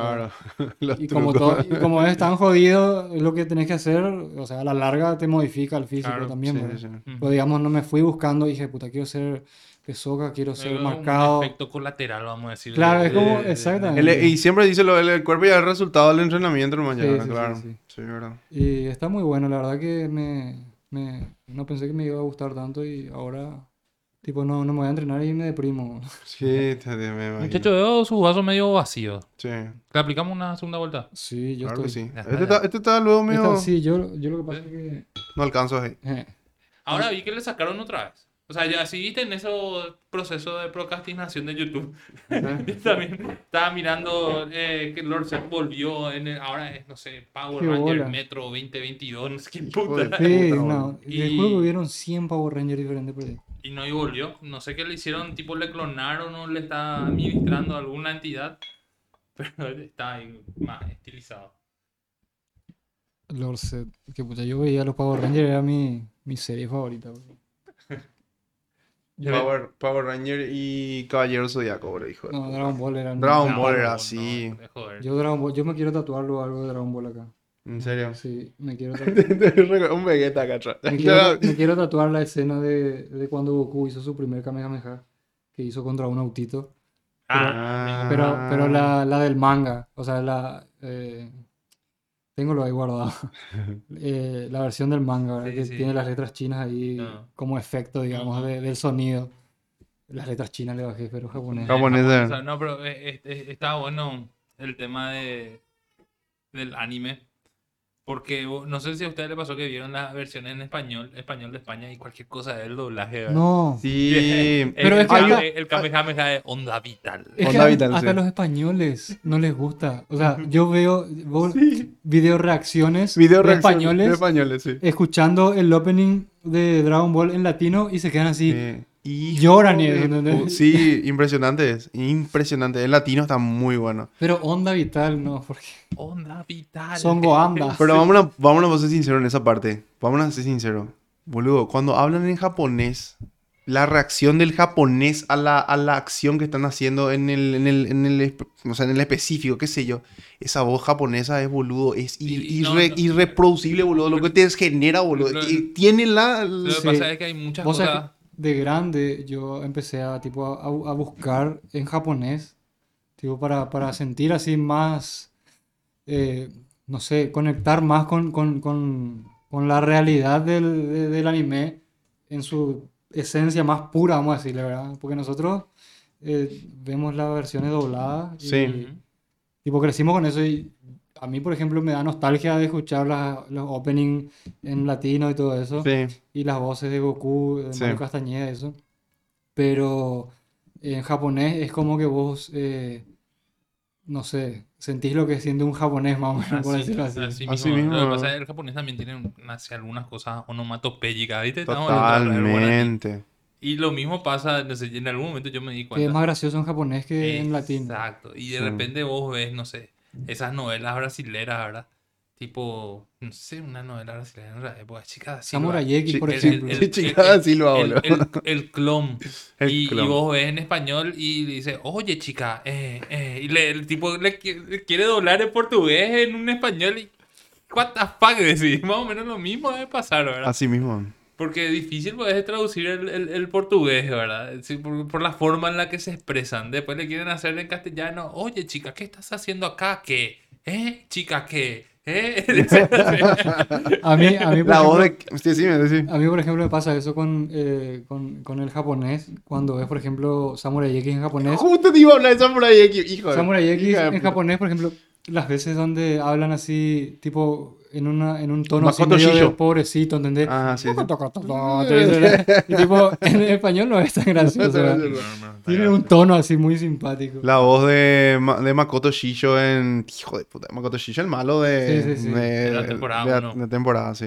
Eh, Que, el que puede prender su cuerpo, boludo. sí, sí, sí, que se había quemado Que todo. se, puede, Se se podía todo. quemar todo su cuerpo. Que Pero- él era un asesino junto con Kenshin. Sí, en la era Tokugawa. Era- Puta era- madre. era- Sabemos, No, sabemos, vio de, de historia de Japón. De Pero no. Pero Samurai X, ¿cómo te, Te enseñaba la enseña historia la de Japón? política, no? boludo, boludo. cómo te enseña la historia de Japón, ¿verdad? Demasiado purete es. Es impresionante. Esa- El, el inicio de la era Meiji. Meiji. eh, la, la era Tokugawa, la caída del shogunato. Los shogunato. Los Shinsengumi, que eran tipo los policías del... del Del no, em- de, la, del- de la gran puta. Sí. Pero lo- a mí lo que más me gusta, me gustaba a mí Samurai, que es mucho. Pero lo que me, me impregnó en el cerebro es cuando un compañero me trajo su disco duro. Pues las cosas antes no pasábamos por pendrive, tenía que sacar tu disco duro y llevaba tu disco duro. Y me, me copió los OVAs. Sí. Los OVAs de Eso Samurai. es otro X. level. Otro level. La animación, la animación, el- la fotografía que tiene- hijo- hijo O sea, en realidad la serie eh. luego también tiene una buena fotografía. Sí, la serie tiene una buena fotografía, ves, sí. La, la, la- eh, la- las las hojitas, tomas. las hojitas, el rito. Sí. Tenés razón. La serie en sí tiene una buena fotografía, pero los OVA son otro level, otro... Puta madre, boludo. Qué, qué buena. Qué es- buena. Otra de las cosas que toma también así, que te lleva así por historia y que te lleva a meter la parte política. ¿Vos te, vos te recordás que, que había los políticos que también entraban ahí a Sí, sí, jugar En, en Samurai X? Que nosotros veíamos eso. Y por eso es lo que era tan bueno. Bueno, Star Wars hace mucho eso también de juega con el tema de la política y te mete ese tema para, para justamente darle un poco más de sustancia a las cosas, ¿verdad? Claro, darle tipo un contexto de Sí. la pelea entre el bien y el mal. Del bien y el mal y, y va con, también con el tema ese político que, que siempre está presente, ¿verdad? Los samuráis que, que mucho que te Sí. O sea, y, y ahora van, van saliendo tantos animes que vos ya no sabes más dónde Sin sentido, o sea... empezar, sentido, sí. Ahora parece que tipo, bueno, lo que pasa es que uno siempre le gusta lo que fue de su época. Sí, también. Yo- estoy seguro que mis hijos dentro de 20 años van a estar hablando de las cosas que, que ellos extrañan de cuando eran chicos, ¿verdad? Eh, siempre eh, hay un dicho que dice, el mejor tiempo para vivir es ahora, ¿verdad? Eh, sí, sí, Tipo, sí. siempre vos vas a añorar lo que, lo que viviste. Lo, lo- lo que pasa es Pero en serio, eh, para mí no hay, o sea, eh, nosotros, Caballero Zodíaco, por ejemplo, era, apuntaba a un público, o sea, no sé a qué punto, a qué público apuntaba, ¿verdad? Pero el público que lo consumía acá en Paraguay, Sí. éramos niños de 6, 7, 8 años, Años. 9 a reventar. Pero, ¿qué te he enseñado, Caballero Zodíaco? Caballero Sí. Zodíaco era... No, y ahora es... Boludo, te cagan a patada y levantate, boludo. Estás en el piso y seguí adelante. Hoy en día los dibujitos son todos así, tipo... De- de- depende del punto de vista, ¿verdad? Vos, Boludo. vos- vos le harías ver a, a tus hijos Caballero del Zodiaco. Yo lo hice ver. ¿Sí? Sí. Sí. Dragon Ball también. Es un, es un tema, ¿verdad? Porque... Yo le hice ver Dragon Ball a mis hijos porque quería que vean Dragon Ball antes de que vean otra cosa tipo Naruto y eso. tipo, lo, lo que pasa también, ahí- yo creo que Mati también, pues yo, yo también así soy tipo vos, yo añoro mi infancia. Y en algún momento cuando me puse a imaginar esos dibujitos Dragon Ball, Caballero del Zodiaco, no son solamente Dragon Ball y Caballero del Zodiaco, sino que es una conexión con lo feliz que vos eras en ese tiempo también, Exacto, exacto. O sea, todo lo que venía alrededor, el venir del colegio, tirar tu mochila, tomar tu toddy frío. Esperar que llegue otro día para poder ver qué pasaba. Ahora todo es instantáneo. O sea, vos querés saber algo y Claro. play y ya está. Qué Al loco. instante, en el momento. Vos antes Qué tenías que- loco. Llegaba un viernes y te, te terminaba así en una parte así súper épica. que Justo te cortaba ahí. Vos, no, tenías que esperar sábado y domingo. Era así interminable. Y no es lo de eso. Después llegaba el lunes en Caballero del Zodiaco, por ejemplo, estaban en la casa del Leo. Llegaban a la casa del Leo. tres Después llegaba el lunes y empezaba el fucking torneo galáctico otra. Así, ta, ta, ta, ta, ta, ta, ta, los pies, la historia de los caballeros del principio. A mí me ¡No! marcó. A mí, a mí me marcó, por ejemplo, los Caballeros Zodíaco. Sí. Cuando una de las cosas que más me marcó fue cuando Shiru se, se sacó la vista Sí.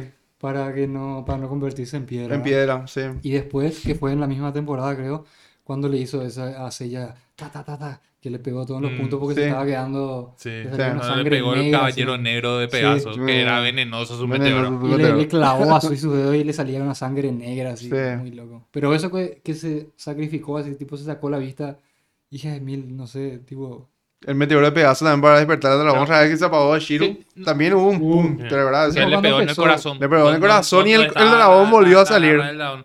Pero a la puta, Shiro era un caballero. Para mí, Shiro, así es, es- en, en, en estado normal, Sí. digamos, era el caballero más poderoso con Iki. Sí. Pero el, el Seiya, boludo, se iba así de ser el más mierda y tipo, de repente en una fracción de tiempo alcanzaba un tope demasiado Sí. alto, boludo. Por la le- voluntad. le- le- y por la voluntad que le cagaba a, a todos los perros, ¿verdad? Cada todos los perros. Sí. Pregunta, yo sé que yo, Sí. yo también quiero preguntar cosas, ¿verdad? Sí, claro. Ustedes, o sea, estaban los caballeros zodíacos y cada uno tiene un signo de zodíaco, ¿verdad? Sí. Y ustedes estaban conformes con su No, caballero yo, yo, zodíaco. yo me, Yo era- me decepcioné, Yo boludo. ta- Ahora Pisces. era Pisces. Piscis, Yo soy. Acuario, boludo. Acuario. A mí me gustó que Acuario por lo menos le enseñó a hacer la aurora boreal a... Acuario era muy purete. Era Yo muy amo potente. mi caballero zodíaco, ¿Vos que era muy de Aries. Ah, muy de Aries, Ah, sí. tenemos también otro amigo. Jamás peleó. No, fanático del mundo. Pero era re poderoso. Jamás peleó en era- esa, en esa época. Era el más poderoso con, con Saga. Con Mu y Mu eran los más poderosos. Después, después estaban los otros y después estaban los Pero tipo. Mu era re poderoso y era así tipo buenito otra vez. Tu amiguito que era No quería pelear. Tu amiguito que era Pasá nomás. Sí. Tu amiguito que era Gemini y vos sos el malo. Doble cara. Dale, cara. Qué buena época el tema de los caballeros zodíacos. Y todo lo que venía detrás. Porque estaban las figuritas también, ¿verdad? Los Cuando salían los álbumes Hijo y las de- figuritas. Vos sabés que hace poco salió un nuevo álbum de los Caballeros Zodíaco, No sabía. hace dos años por ahí, y yo compré y llené el álbum ahora. Así, tipo, ahora que soy grande, que tengo No, plata para comprarme la Pero, figurita. no. Porque antes cuando, tipo, lo que me sobraba de recreo, yo ahorraba, ahorraba y... Mil salía el cara, no Sí. vendía mil. Soy un adulto independiente. y, así Y yo. eh, que llené, llené el álbum nuevo y tengo ahí.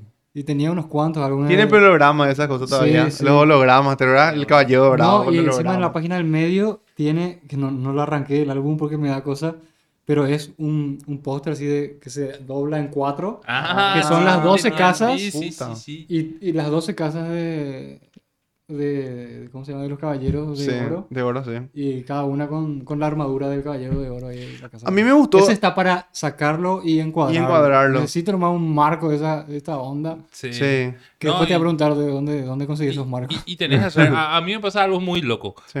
Eh, yo pues traigo todas estas, eh, todas estas boludeces, ¿verdad? Y normalmente traigo por Amazon. Y por alguna razón, el, el- mi cuenta de Amazon está vinculada con el de mi señora. Ah, Y la avisa. Cuando llegó un paquete. y dije, que vos compraste esto. Y me manda un baby yo así. eh, necesi- necesitamos esto. te vamos a. Necesitamos esto Ah, realmente. Necesitamos esto y, y- y- déjame ser feliz. No, qué bajón. Do we really need this? Sí, pero Ya. todavía no pagamos la luz y después. eh. ¿Qué tal? Se te va a falta pagar colegio- cuota- el co- la cuota, la- cuota del colegio. Pero se cortó la- dos meses la cuota y vos te vas a comprar esa boludez. Pero el baby yo estaba en la oferta. ya. Ah, Ahora hay, acá parece. Ah, tiene que haber. Yo vi- ya, pero es muy caro. que- Acá es muy caro. Sí, más vale. Se van, se van, se van todos los perros con el precio. Ah. Y a, a- a mí lo que me pasaba mucho también cuando estábamos en esta época, nos gustaban los caballeros del zodiaco. Sí. No había juegos. Yo buscaba juegos de Caballero del Zodiaco. Y no sé dónde. No sé cómo yo encontré en el mercado 4. Así un cassette de Family. ¿Te acuerdas? Family. Sí, sí, sí. El, Sí. Family, Sí. el Famicom, ¿verdad? Que era la, la copia del, del Nintendo. Sí. ¿verdad? Y encontré un, un juego de Family de Caballero del Zodiaco. Que era así súper pedorro de cartas. Era. Nunca, y estaba todo en, en japonés. Y ahí, ahí Y, inventaba ah, así. Boludo, y aprendíamos. Claro. Aprendíamos así que tipo eh, patito hacia acá, patito hacia acá y rayita con puntito era golpe. Totalmente. Súper autodidacta. ¿Te, re- te recuerdas el, el RPG de, de Dragon Ball también? Que Ah, ese no, era era- buenísimo. Ese juego yo me quedé traumado, boludo. Vos sabés que. El RPG ese es el que, el que vos... Está todo en japonés. Después vino en español, me parece que está todo mal traducido. Pero, eh, dice que es uno de los peores juegos de RPG que hay. Pero, qué locos no, no, no, no, pero. Le podías boludo, llegar a, a Goku, le podías llevar 4 millones de poder tiene- pelear, Tiene boludo. valor sentimental, pues. Totalmente. Eh, Eso es lo que pasa, es que los críticos así te comparan, si no, no es igual a Zelda o no es igual a.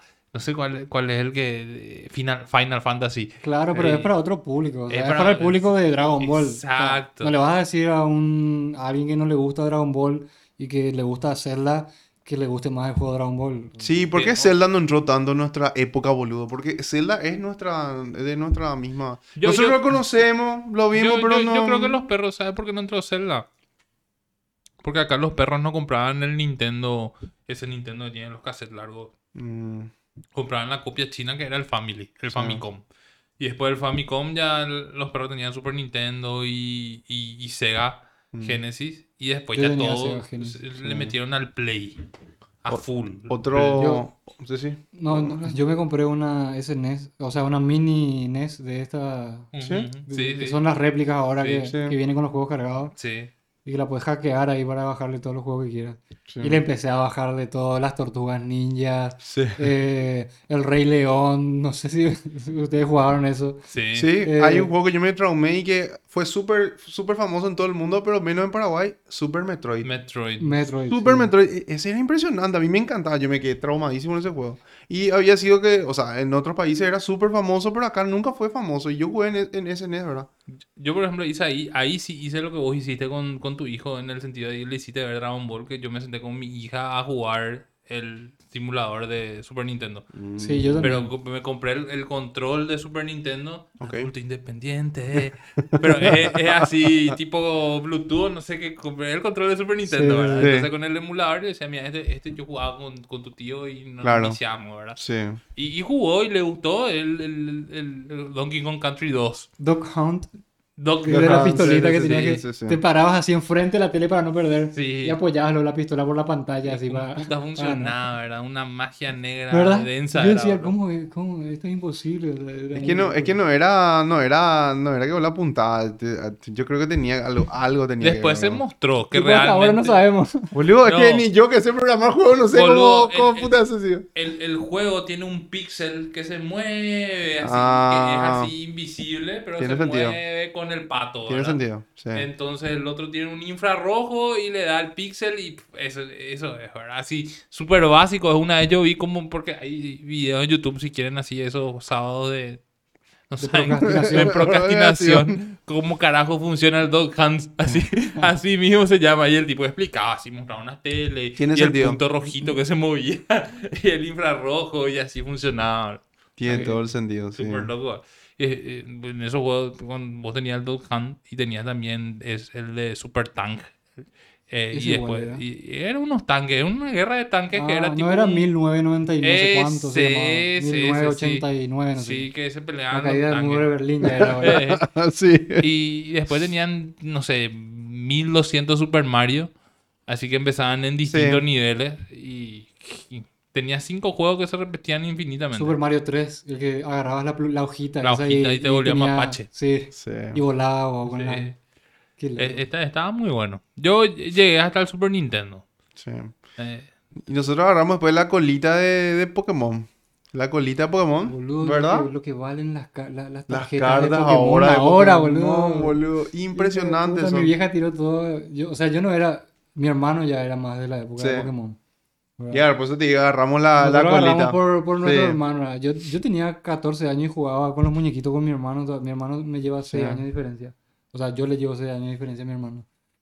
Eh, y tipo, yo jugué con muñequitos hasta los 14, 15 por ahí. Sí. Gracias a que le tenía a mi hermano que era más chico que yo. Ah, mira, Pues si no, capaz que ya no me calentaba más. Claro, claro. No, Y- digo el jueguito en sí, ¿verdad? El jueguito de Pokémon, de llegar a las casas y... ¿Cómo es? De los torneos No, y yo, esa yo- yo no me copé con eso. eh, yo me copé mucho con, con, con Pokémon. Sí. Con los primeros. Pero no, no, yo no tenía Game Boy, pero tenía un emulador. Sí, sí, O sea, totalmente. eh, nosotros pues somos una generación tipo analógica digital.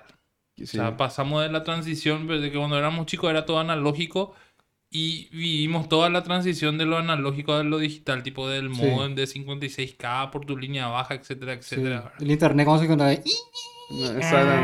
Hacía un ruido espeluznante. Le- Levantaba tu mamá el tubo y chao internet. Boludo, yo, yo no tenía Napster, boludo. Me Yo acuerdo. agarraba, colgaba mi línea baja y Winamp. bajaba, y, y bajaba, tenía Winamp y Sí. bajaba un MP3 en 8 horas, boludo. Ah, Sí, boludo. Después había esos locos que tenían 600 MP3, boludo. ¿Cuán- ¿Cuántos millones de guaraníes habrán gastado en su Genio, genio el, de Naps- eh, el del Napster, genio el tipo que, que inventó eso, boludo. Y encima fue en esa época que era, empezaba el, el, el- el punto com, ¿verdad?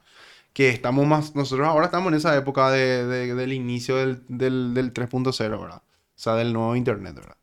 Por eso que eh, nadie sabe qué mierda va a pasar y ahí van a haber empresas que van a empezar a invertir en cosas que nunca van a tener éxito, ¿verdad? Sí. Y, y hay otras que van a empezar a surgir que sí van a tener éxito, ¿verdad? Como ya pasó alguna vez, ¿verdad? Que hay- hubieron empresas que metieron muchísima plata para juegos, cosas que creían que iba a ser hijo de puta y después al final Y tipo la Te- burbuja de la la página web. burbuja, de- sí, exactamente, así mismo. Che, tu mamá tiró todo tus cartas. Sí, o sea, no eran mías, eran de mi hermano en realidad, pero sí, t- o sea, viste que nosotros nos mudábamos mucho, o sea, siempre vivimos en casa alquilada y estábamos 3, 4 años en una casa, después nos mudábamos, nos mudábamos y siempre se perdían las cosas y después aparecían, ay, yo regalaba así a mi, a mi sobrinito y eso. Pero No, tiene que porque- ser sellado, no, boludo. no, No, pero no, no no. puede estar ni siquiera abierto. Así luego. Boludo, yo vi, en un, yo vi en un podcast de español, este Jordi, ¿verdad? Y no, valen menos plata. Si Ah. están abiertos. Si Mm. son sellados, valen más plata. El personaje, igual que se fue, el personaje se fue al podcast de, de, de Jordi eh, con- tenía en una, en una caja de plástico otra vez, boludo. O sea, estaba la caja sellada, totalmente cerrada, y este tenía en una caja tipo, tipo de plástico transparente. Entonces, el, el tipo, puedes abrir, le dicen en el podcast, ¿verdad? Ah. Y el tipo tiene una llave que, con el que abre la cosa de plástico y ahí quita y muestra, ¿verdad? Mira, acá tenés en, en la caja, está un poco acá, ¿verdad? Eh, acá es lo único que tiene, ¿verdad? O sea, eh, eso, y le salió un montón de plata, ¿verdad? Y de, de eso con e- que está en, creo que está en español, o, y bueno, lo que sí que eso que están en español de esa manera cuestan muchísimo ahora, Eh. muchísima plata. A, a mí, eh, mi mamá me jugó una muy mala pasada. Porque yo tenía como 20 caballeros del zodiaco. De, lo- de los que traían la armadura de de hierro, que... Son de. Bandai. Uh. Son, qué guay. Lo que sí es, cuando yo me, venía un caballero del zodiaco, ponerle que tenía tres de Bandai. Después Después tenía las otras réplicas, pero que Los eran de metal, pero Sí. que eran buenos, ¿no? Eso que no se paraban. Sí. Ese era el mío, el que a mí me podían comprar. Eh, No, para- Yo también. y, y- y tenía, tenía lo- mi, mi, mi- Venía con la armadura de otro y era otro caballero. Pero ese... Bo- boludo, Cierto. yo le armaba, le armaba todo y le miraba, boludo. Después tenía el hecho puta que no se paraba de tan trucho que era, y a ese le metía en un vasito de yogur, y justo era yoga. Le metía en un vasito de yogur y le metía en el freezer. Congelado. Después le congelaba. lo que, bueno, lo que sí, un día eh, yo tenía 17 por ahí, ya estaba en el colegio, ya era grande, y no jugaba más con mi caballero el zodiaco, pero tenía todo guardado apilado así arriba en, en mi ropero. Y vengo y le encuentro todo tirado, hecho mierda, ¿verdad? Y le dio todo a mi sobrinito. Le dijo, no, estaba aburrido, no sabía qué hacer. Y estaba así todo sin cabeza, perdido, así. A- hasta ahora no le perdono. No, no me a- imagino. Hasta ahora, solamente a uno le rescaté que está por ahí, pero qué, qué, qué dolor. Y ahora que vi tu Power Ranger, nomás el Red Ranger ahí, esos Power Ranger que vos le apretabas el cinto y cambiabas la cabeza. Estaba- ¡Qué mierda! ¿Por qué vos? Tipo, vos te tenías que conformar que el tipo estaba vestido ya todo de Power Ranger. Y al hacer la morfosis casco. el casco nomás lo que le cambiaba. Pero igual nomás era la gran ¡Qué puta, vos. puta, boludo! Algún genio de marketing de Hasbro habría hecho eso, boludo. genio. Boludo. sí, su cabeza, sí, su cabeza era así, ese sí que era todo- cualquier y- cosa, y, boludo. y la te- Pink Ranger y el Red Ranger tenían el mismo físico así. Era súper freaky, boludo. Boludo, pero eso que te mostraban ahí, el, el de la, la propaganda de Bandai, cuando te mostraban ahí en la propaganda, boludo, el que se creaba todo el, el, el robot era la gran Ese, Ah. ese- ese está boludo. muy pro, boludo. No, muy articulado. claro, boludo, la que gran el puta, Dragon boludo. Sword, boludo. está súper articulado y encima tiene la cabeza humana. No perdieron eso, pero una cabeza. O sea, vos Mm. le la cabeza y le pones la otra cabeza y se encastra.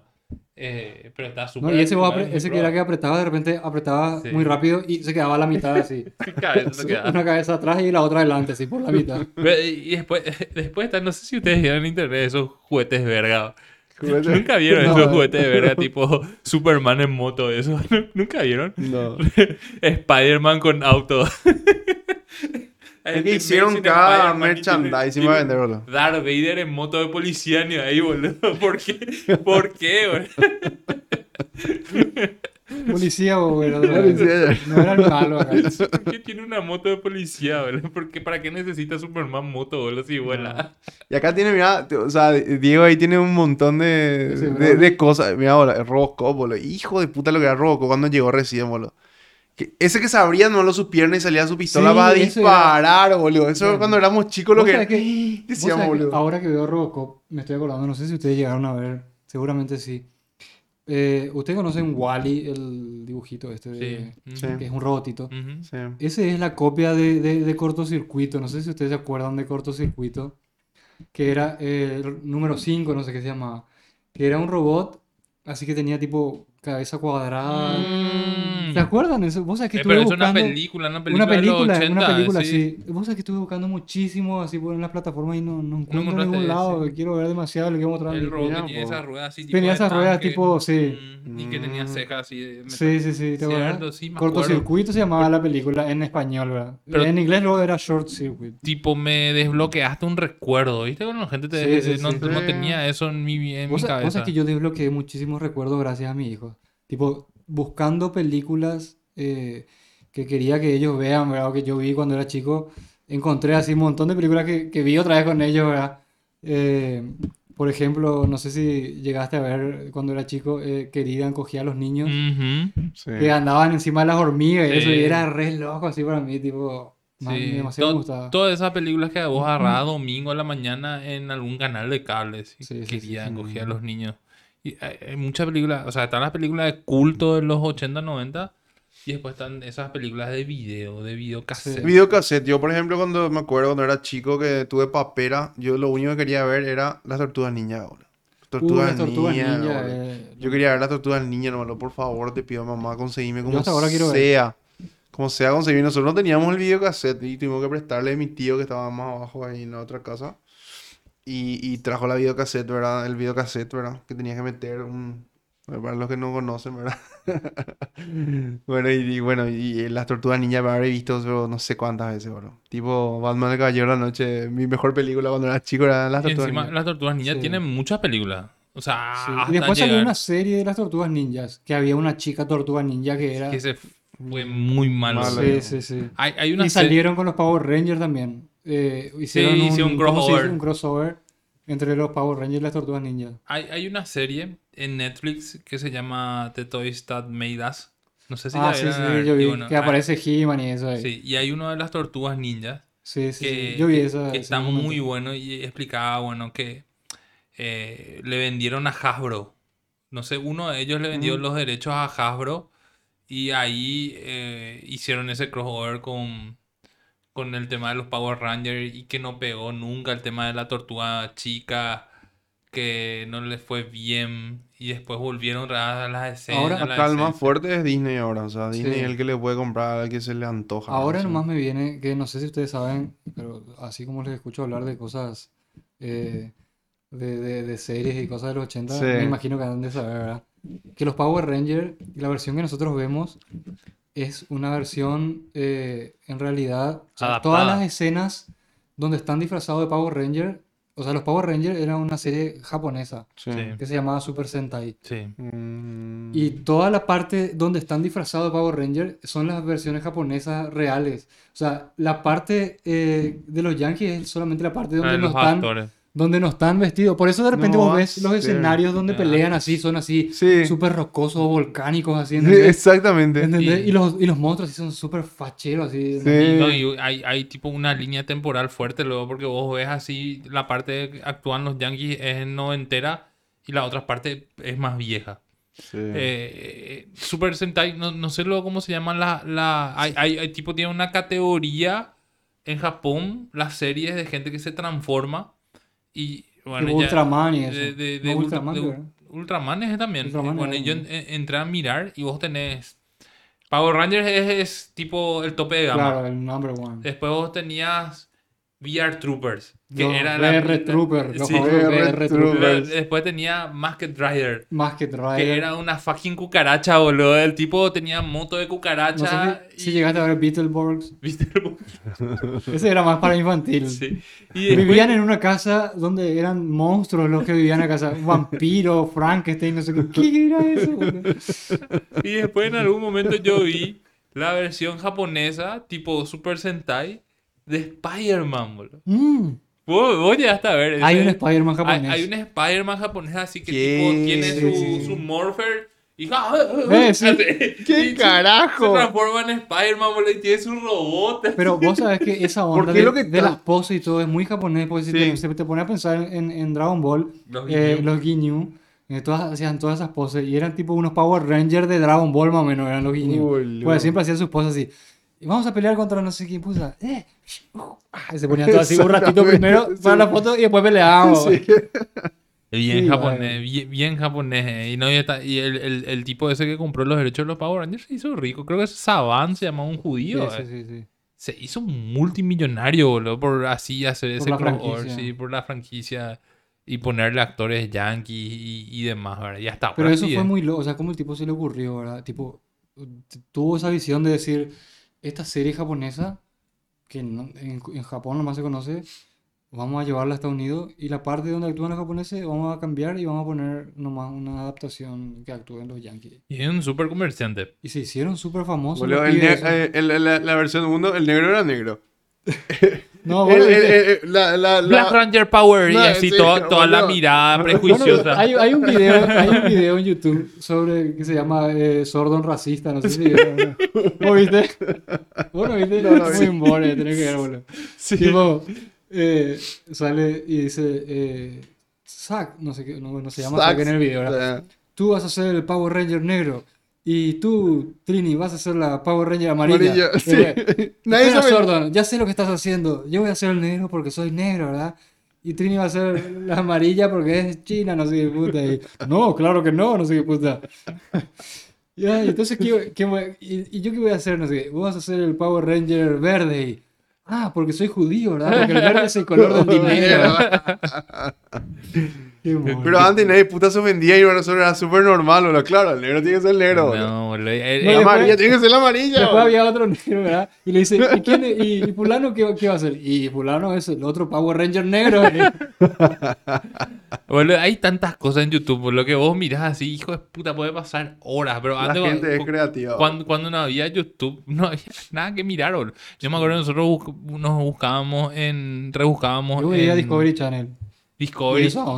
O sea, Channel. no- o sea, eso es lo que yo digo, que se perdió Microsoft encarta. Vos- antes cuando no había internet, vos descubrías cosas Sí, Sí, random y de repente te terminaba gustando, ¿verdad? sí. sí. Ahora, por ejemplo, eh, mis hijos, eh, a mí me pasa ahora que quiero que vean cosas documentales, qué sé yo, algo más nutritivo, vamos a decirlo. Sí. Y no, ellos, o sea, pueden ver lo que quieran. O sea, si están aburridos, pueden ver lo que quieran. Yo si estaba aburrido, prendía la tele y tipo, tenía que engancharme con algo ahí a ver qué, qué había para ver, la ¿verdad? hora, De repente Sí. no era lo que yo quería ver, pero bueno, no había otra cosa mejor. No, ahora y de repente te enganchaba con algo que terminaba siendo interesante, ¿verdad? ahora está mucho más accesible. Eso decía la otra vez, me decía mi novia, me decía... Y, y nosotros, ¿y dónde vamos a encontrar la información para hacer tu trabajo práctico? Así, nosotros teníamos en carta, le decía yo, era yo. Sin ca- ¿Qué es eso? Ni- Ella no sabía lo que era en carta. y Nosotros íbamos a la biblioteca a buscar, me decía. De Hijo de puta, le decía yo. tu, novia, es más chica que vos, ¿verdad? No, no, no, en un- mi misma edad tiene, nuestra misma edad tiene. ¿Vos te, te acordás cuando en el colegio... Pero los accesos, ¿entendés? Nosotros teníamos acceso a una computadora, a lo mejor ellos Claro. no, ¿entendés? No, pero nosotros nos íbamos en el colegio y nos proyectaban en ese proyector viejo Tiravisión. Bienvenidos a la enciclopedia Tiravisión. Hoy hablamos de el cuerpo humano. Boludo, el que vendió Vidavisión en los colegios paraguayos hace un celo estaba forrado ahora No tipo. sé, habrá sido de mi libro.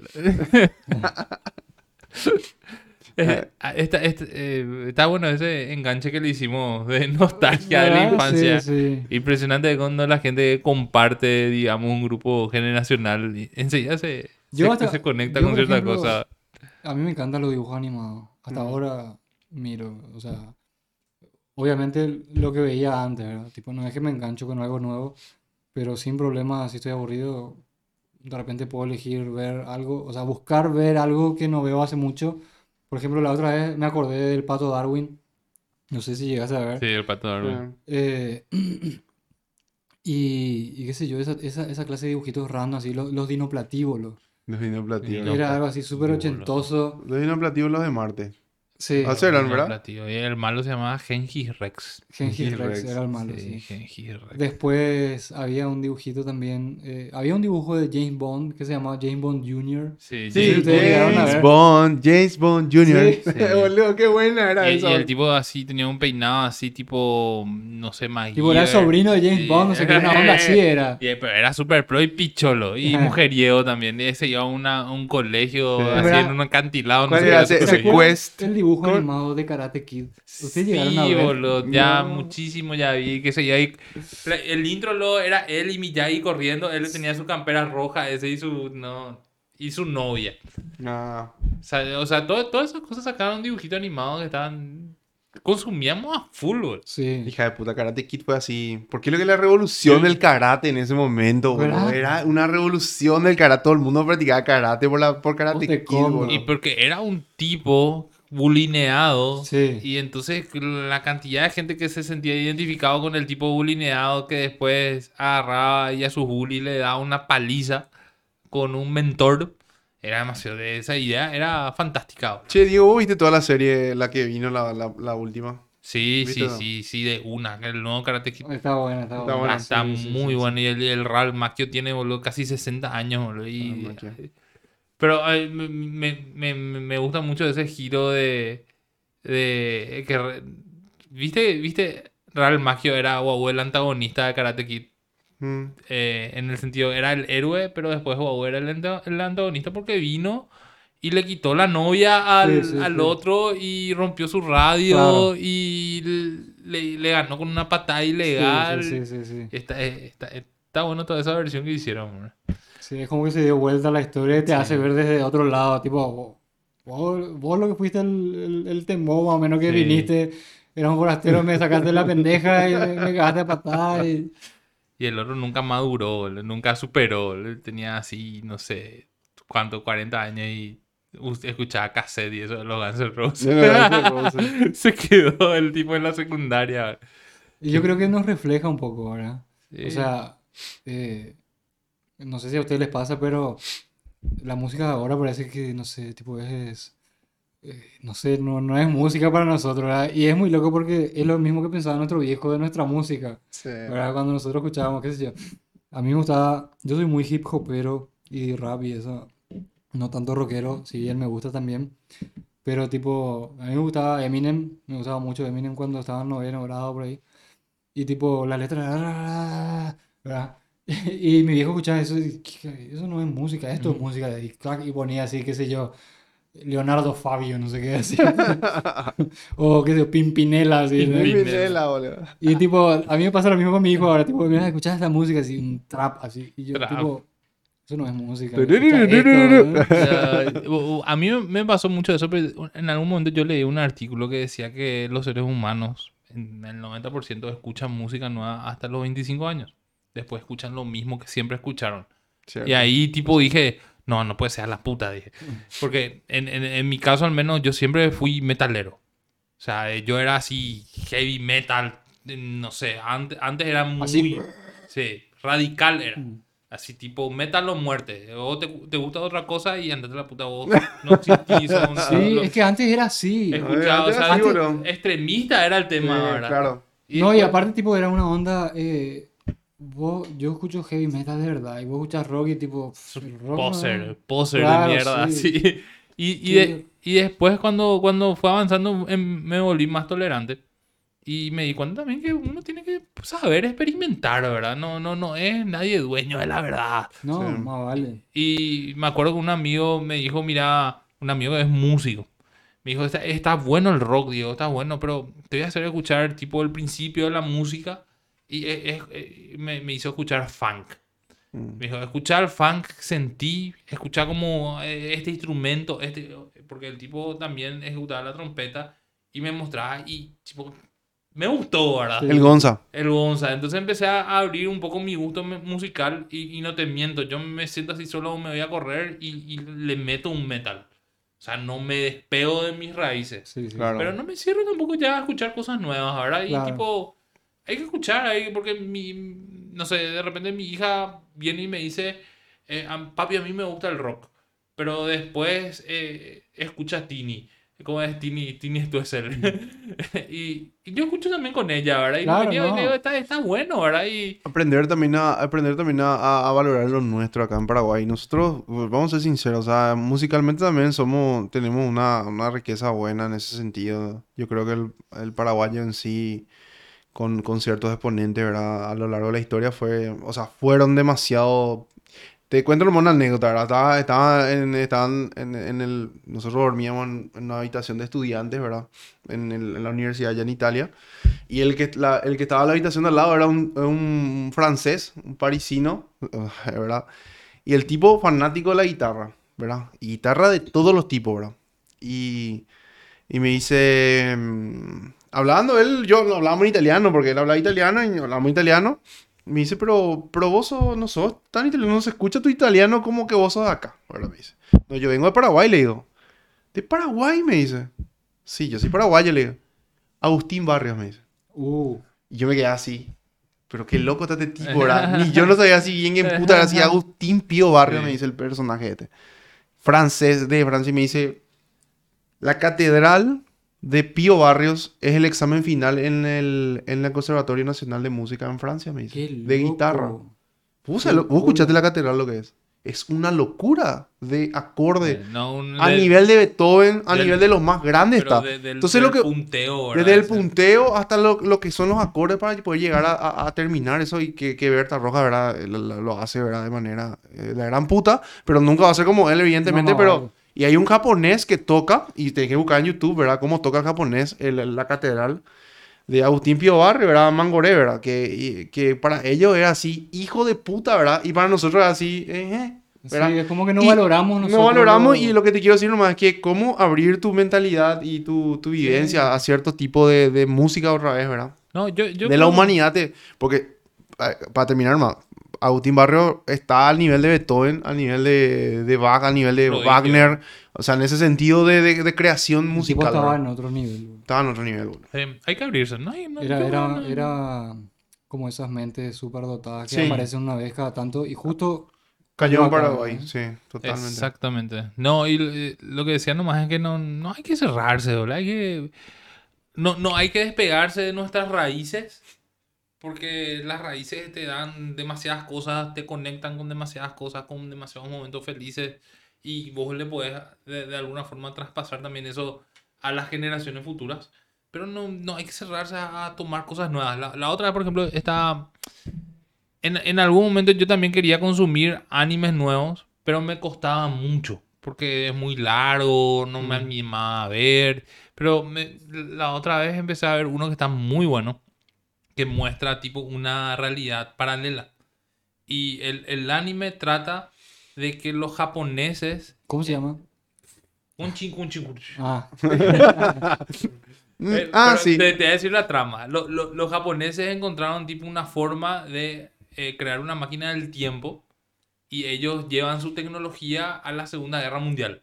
Hijo de puta. Y se encuentran así con destructores, o sea, esos destructores japoneses famosos que circulaban por el Pacífico, que después se hundieron todos, esos que eran gigantes. Los carriers Y- de, los de los Mitsubishi. Y hacen una, un, un dibujo exacto de cómo es. Y Sí. bueno, y viene el señor del el tipo del futuro en un, no sé, un- el equivalente a un F, F-50 japonés. Y le empieza a dar la tecnología a los japoneses. Hija de perra. Y está muy loco, ¿verdad? Eh, eh, eh, está bueno, purete. Y Claro. habla con los almirantes de la época y dice que, no sé, nosotros somos en Japón, venimos de tal época y ustedes perdieron la guerra. Y... Muy bueno. Me, me- Hija de puta. me, me hace acordar mucho de una serie en Netflix. eh, que puta, ahora no, no, no, no me viene el nombre. Pero que me trae todito. Que es una línea temporal diferente que muestra cómo hubiese sido si ganaban los nazis la Segunda Guerra Mundial. Sí. No sé si ustedes ya vieron. Sí, No. sí. Vi, vi, vi una, hasta una parte, sí. yo no Eh, vi. Es muy, Muy loco. bueno, sí. Porque muestra que el, empieza que lo- lo- bueno, los nazis ganaron la Segunda Guerra Mundial porque ellos descubrieron primero la bomba atómica. Entonces tiraron una bomba atómica en Washington, en Nueva York y Los Ángeles, en, bueno. en Los Ángeles y Estados Unidos se rindió. Entonces entre Japón y los Estados y, y- y la Alemania nazi se dividieron la mitad de los Estados Unidos Ah, se Ah, repartieron. se repartieron y tipo hay una frontera. Entonces, O sea, todo lo que pasó del lado de los aliados. Todo lo que hubiera pasado. O sea, no, todo lo que pasó efectivamente del lado de los aliados, porque lo- eh, los rusos toman una parte de Berlín y ahí el muro de Berlín, ¿verdad? Sí, Y una parte de los americanos, bueno, y llega hasta una parte, ¿verdad? y en el medio, digamos, en la campaña de los Estados Unidos, una zona neutra, una zona na- de nadie, ¿verdad? Y, y lo que sí es que la parte de los, de los nazis está muy desarrollada a nivel de tecnología, ¿verdad? Tipo, ellos, no sé, en la década del 60 Más que los japoneses, wow. mucho más que los japoneses, porque ¿qué es lo que le, le impulsó a los japoneses a desarrollar su tecnología? El plan Marshall. Ellos perdieron la Segunda Guerra Mundial, intervinieron los yanquis, Exactamente. Y los tributos de guerra. impulsaron todita su economía Sí. y ahí ellos se, se convirtieron en una potencia, digamos, industrial tecnológica. Ciertas, ciertos personajes específicos de ciertas empresas vieron más que su empresa para levantar. O sea, es como si fuera que lo que pasó fue que ciertos CEOs de ciertas empresas, como por ejemplo, qué sé yo, em, Toyota, ¿verdad? Empezaron a ver más allá de su de la frontera de su empresa para poder. Entonces dijeron, nosotros vamos a hacer esto para que Japón sea grande, no para que Mitsubishi ni, ni Toyota Claro. sea grande. Nosotros vamos a hacer de esta forma porque para que Japón... Entonces el, el- el pensamiento de toda esa gente empezó a ser muy diferente. Y ahí es donde empieza el tema de romper la frontera donde nosotros estamos para lograr cosas mucho más grandes para, Claro. para el... El para- japonés tiene algo muy profundo en el tema del honor también. ¿verdad? Mm, Eh, el honor para el japonés es una cosa que tipo así, hija de mí. No, no Sí. puedes perder. Sí, no, no, el honor está demasiado impregnado Sí. desde la época de los samuráis.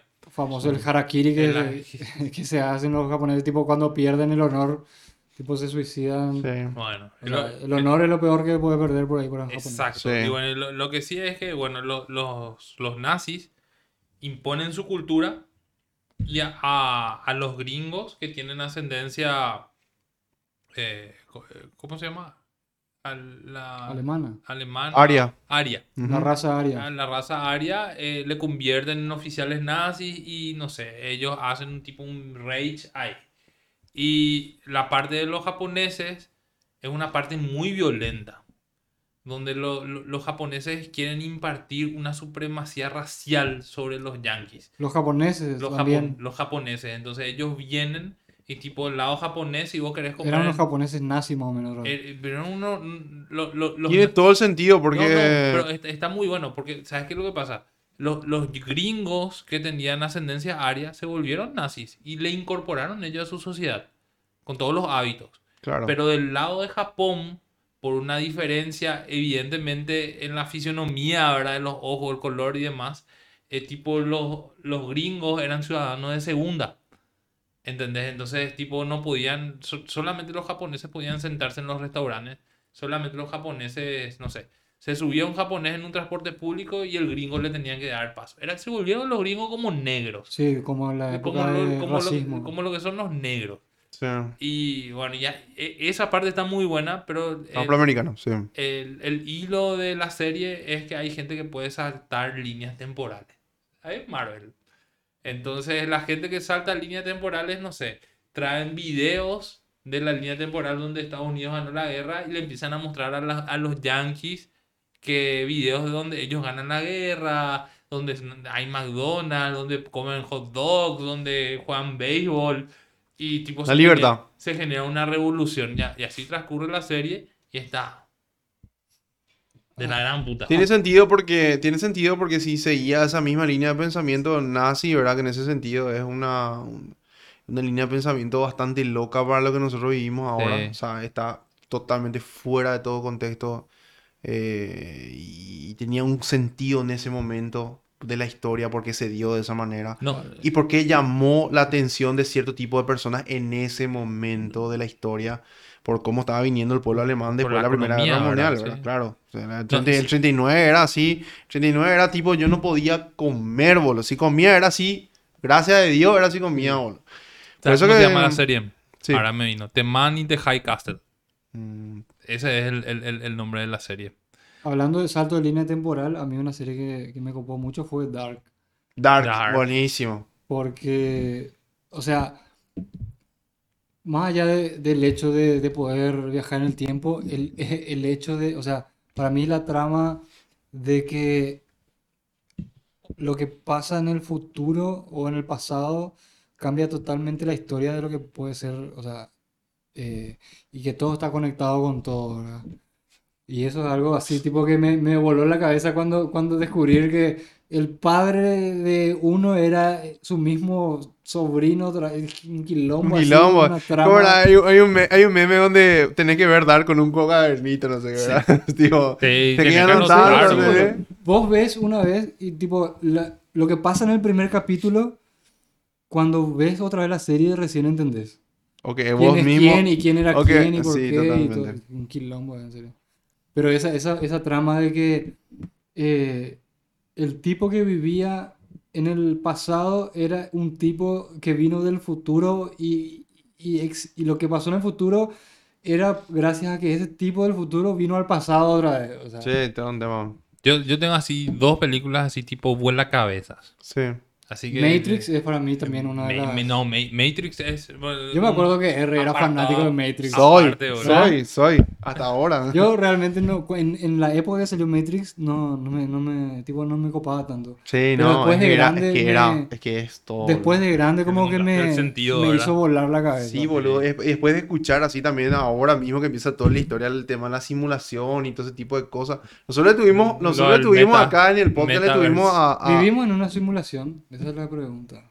Y esa, esa es la pregunta elemental. Nosotros le Podría tuvimos... ser. Podría ser. Nosotros le, le tuvimos acá en el podcast a un, a un profesor que, que- que ahora tiene un- una empresa de videojuegos acá en Paraguay, donde él, él escribió un libro muy parecido a toda la historia de Matrix, ¿eh? todo ese tema de, de, de, de- eso, ¿verdad? El tema de la simulación y eso. Y, y es muy probable que, que pueda ser una simulación. ¿Dónde sabemos, boludo? Claro, ¿qué sabemos si no es una configuración, eh, una programación nomás la que nosotros Boludo, y lo que es el tema del meta, justamente lo que estamos hablando, el tema del metaverso, va a No, llegar a Ese, eso. es muy, ese, ese, ese para mí es muy denso ya. No va a llegar. no, Pero ya sé que cinco, va a llegar. cinco años va a llegar, boludo. Ya sé que va a llegar, pero tipo, eh, a mí no, no, no me gusta esa onda. O sea, no me, no me gusta pensar que tu felicidad va... O sea, vos vas a vivir una realidad que no es la real. Prácticamente, ¿entendés? O sea, para vos estar feliz, vos vas a tener que estar... Yo leí un, un libro de, no sé si ustedes llegaron a leer, a Yuval Noah Harari, Mm. eh, Homo Deus. Eh, primero está Homo Sapiens, que habla de la historia de la humanidad, después está Homo Deus y después está eh, 21 lecciones para el siglo XXI, ¿verdad? Y donde el tipo hace una futurología más o menos de lo que va a pasar en el futuro, ¿verdad? Y justamente habla de eso, ¿verdad? De que en el futuro, de que luego- de hecho ya existe eh, juegos como Sims, por ejemplo, ¿verdad? Claro. Donde vos ahí tenés... eh, Una simulación Claro. de vida. o sea que la gente vida, al sí. final después va a vivir en una realidad que no es la realidad real, ¿entendés? Sí. O sea que va a estar eh, yéndose a trabajar, a, a sufrir, qué sé yo, las condiciones de trabajo o, o explotación o lo que sea, para poder pagarse su tarjeta de crédito para comprarse en su realidad virtual un cuadrito para su casa, eh, una heladera, una skin, qué sé yo, ¿entendés? Es que Y así tipo, va a ser, bueno. Y no me, me, me- no me surge, boludo. No te surge, claro. No, es que así va a sí, ser, sí. boludo. Es lo mismo que... O sea, no me surge que llegue, Hoy en día sí, eso. Diego boludo. compró este, este cuadro y vas a tener en tu casa virtual vas a tener ese cuadro y en tu casa normal vas a tener el cuadro también si querés, boludo. O sea, así es. A lo mejor en unas cuantas generaciones, pero yo creo que esta generación es muy kinestésica. Yo creo que todavía. acá va a tardar más. O sea, en Sí. Estados Unidos quizás sea más, más rápido que Pero, llegue, pero, pero la O- pandemia aceleró todo. y La sí, pandemia también. aceleró todo. La pandemia aceleró el tema de los juegos. La gente se metió más Sí, a jugar sí. online. Se empezó a tener amigos online. Yo te- tenía amigos que nunca en la mierda vida le vi y eran recontra hiper socios, guau, ¿entendés? Y nunca le vi, ¿entendés? Todo era online nomás, ¿verdad? Todo a partir del, del tema de la pandemia, ¿verdad? Que era así, jugábamos todas las noches, literal. O sea, era así. Entonces, tipo, te digo que, que es muy probable. Si vos te, con Instagram nomás ya te estás, te estás, ¿cómo se llama? Eh, estás revisando en todo momento, querés ver todo momento tu Instagram. Imagínate lo que va a ser una realidad así completamente, te metes un coso y... Denso es. O sea, tendrá sus pros y sus contras, ¿verdad? Pero quizás yo soy muy conservador en ese sentido, ¿verdad? Yo realmente soy bastante... A mí me esfuerza la tecnología. Por Mm. más de que crecimos con la tecnología, somos una generación que digamos que creció, a mí, a mí hasta ahora me esfuerza, boludo. Mm. Tipo, hay cosas que prefiero que haga otro nomás porque no, no quiero aprender a hacer. Tipo, quiero quedarme ahí en lo básico Claro. y no quiero aprender. O sea, no es que no quiero, sino que, tipo, siento que me cuesta. No, en serio. ¿Entendés? No entiendo. Y, tipo, me incomoda un poco, ¿verdad? Ajá, Yo soy más rústico de repente, más de, de- de lo natural, de lo... Pega. eh, o sea, no es que no me no use tampoco lo, lo digital, que Claro. no me guste, pero es como que siento que no es lo mío, ¿entendés? Es Claro. como que no me siento, me siento mucho más cómodo interac- interactuando con personas Claro. eh, así a este nivel, Sí. ¿verdad? Que, que estar chateando, por ejemplo, en una computadora. Ah, claro, claro, claro. Entiendo. eh, y ese tipo de cosas. Mm. Y la interacción humana siempre va a estar, ¿verdad? O sea, es, es- es necesario, ¿verdad? No, no sé, no, si no, hay, eh, yo creo que esa es la conexión a la realidad, la interacción humana. Pero vos sabes que esta pandemia, por ejemplo, eh, yo siento que a mí particularmente el hecho de estar encerrado así tanto tiempo, siento que en cierto nivel me hizo perder algunas habilidades sociales. Totalmente, a mucha En gente. el sentido Sí. de, de de repente no sabes de qué hablar. Sí. De, de repente conoces gente nueva y tipo, no sabes cuál es el mambo de la gente, ¿entendés? Porque todos estuvieron encerrados, Sí. cada uno en sus lugares, nadie se podía ver con nadie. Totalmente. Y tipo, ¿qué es lo que pega ahora? ¿Qué O sea, ¿de qué vamos a hablar? Sí. De lo que leímos en algo en algún lugar. Sí, hay, hay también una película. No sé si ustedes llegaron a ver una película de un personaje que está en los años 60. ¿Viste? En, la- en los años 60 está de moda el tema de los bunkers en Estados Unidos, los bunkers nucleares. Sí, Sí, que Lo- todo el tiempo creaban. lo- lo que claro. Sí, lo- los perros en su casa Sí, tenían... lo que sí había... Los 60, pero ¿verdad? Los 60. No era la época de Kennedy y toda esa onda de, de la, de la- ¿cómo es? Eh, Bahía de No, Cochino y esa po- onda. posterior a la Segunda Guerra Mundial era. O sea, Sí. ellos, tira, ellos tiraron la, Claro. la- su bomba nuclear y después tenían miedo que alguien le tira a ellos. ¿verdad? Sí, sí, sí, Guerra Y, Fría. bueno, lo, lo que sí es que el- el- el- había una familia, así tipo que era un mamá, papá y un nene de, sé, nueve años, 10 años. Y empieza a sonar el alarma de nuclear en la ciudad, en su pueblito, y se meten todos en el búnker. y se encierran. Sí. Y ahí la familia tenía, o sea, ellos tenían calculado que si había una bomba nuclear, una explosión nuclear, tenían que salir en 20 años. Ellos tenían comida enlatada, todo para 20 años. Y n- nu- ¿Qué no- era eso? ¿Una película? una película. No, pas- y no pasó nada. Lo que sí es, después de 20 años, ¡tum! suena esa alarma y salen. Y salen así, abren su puerta y ya es una, no sé, una familia ahí en el terreno de su casa. Y salen ellos de la, de la década del 60 a los 90 o los 80 o algo por el estilo. Hijo de puta. Es muy loco, ¿verdad? Y el tipo sale y ve todo, el- todo lo que pasó y todo el quilombo. Lo, lo que sí es que tenía tarjetas de béisbol. Tenía tarjetas de béisbol, pero era un mitaí, ¿verdad? Como nosotros figuraba el caballero del zodiaco. Y lo decís, sus tarjetas de béisbol lo valían, se fue así tipo para empeñar y valían así, no sé, un millón de dólares o algo por el estilo, ¿verdad? Esta, eh, esta película loca de los 90, eh, tienen que buscar. Pero realmente, tipo, vos te pones a pensar en esas cosas, viaje del tiempo y eso, y tipo, si mi yo de 10 años llega a, a venir a esta época, tipo, muchas cosas van a, voy a pensar que, tipo, que es magia, boludo, o sea, el hecho de hablar con alguien a través de un reloj, por ejemplo, Sí. eso, tipo, los Power Rangers ya estaban Sí. eh, Es que lo que sí. pronosticando eso que iba a pasar, boludo. Va a estar un poco Todas las sobreestimulado. cosas, sí, todas las cosas que nosotros nos imaginamos estamos, estamos logrando. O sea, prácticamente la- donde la imaginación del hombre va, ahí podemos llegar sí o sí. O sea, todo este tema del U- eh, USS eh, Enterprise se va a poder hacer en algún momento, boludo. Pero, ¿viste sea, cómo- ¿entendés lo que quiero cómo decir? cambia la mentalidad? O sea, no es como cambiar la mentalidad, sino que cómo cambian las cosas que iban a pasar. O sea, que vos pensaste que iban a pasar en el futuro.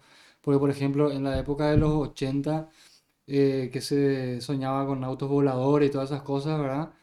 Tipo, eh, la película Volver al Futuro, ¿verdad? O sea, Que en los 80 venían al año 2000 no sé cuánto y había autos voladores y toda esa onda, ¿verdad? o sea, Y tipo, en realidad ahora estamos en ese año y lo que se, en lo que se piensa realmente es en hacer vehículos que no consuman eh, combustibles combustible, fósiles, claro.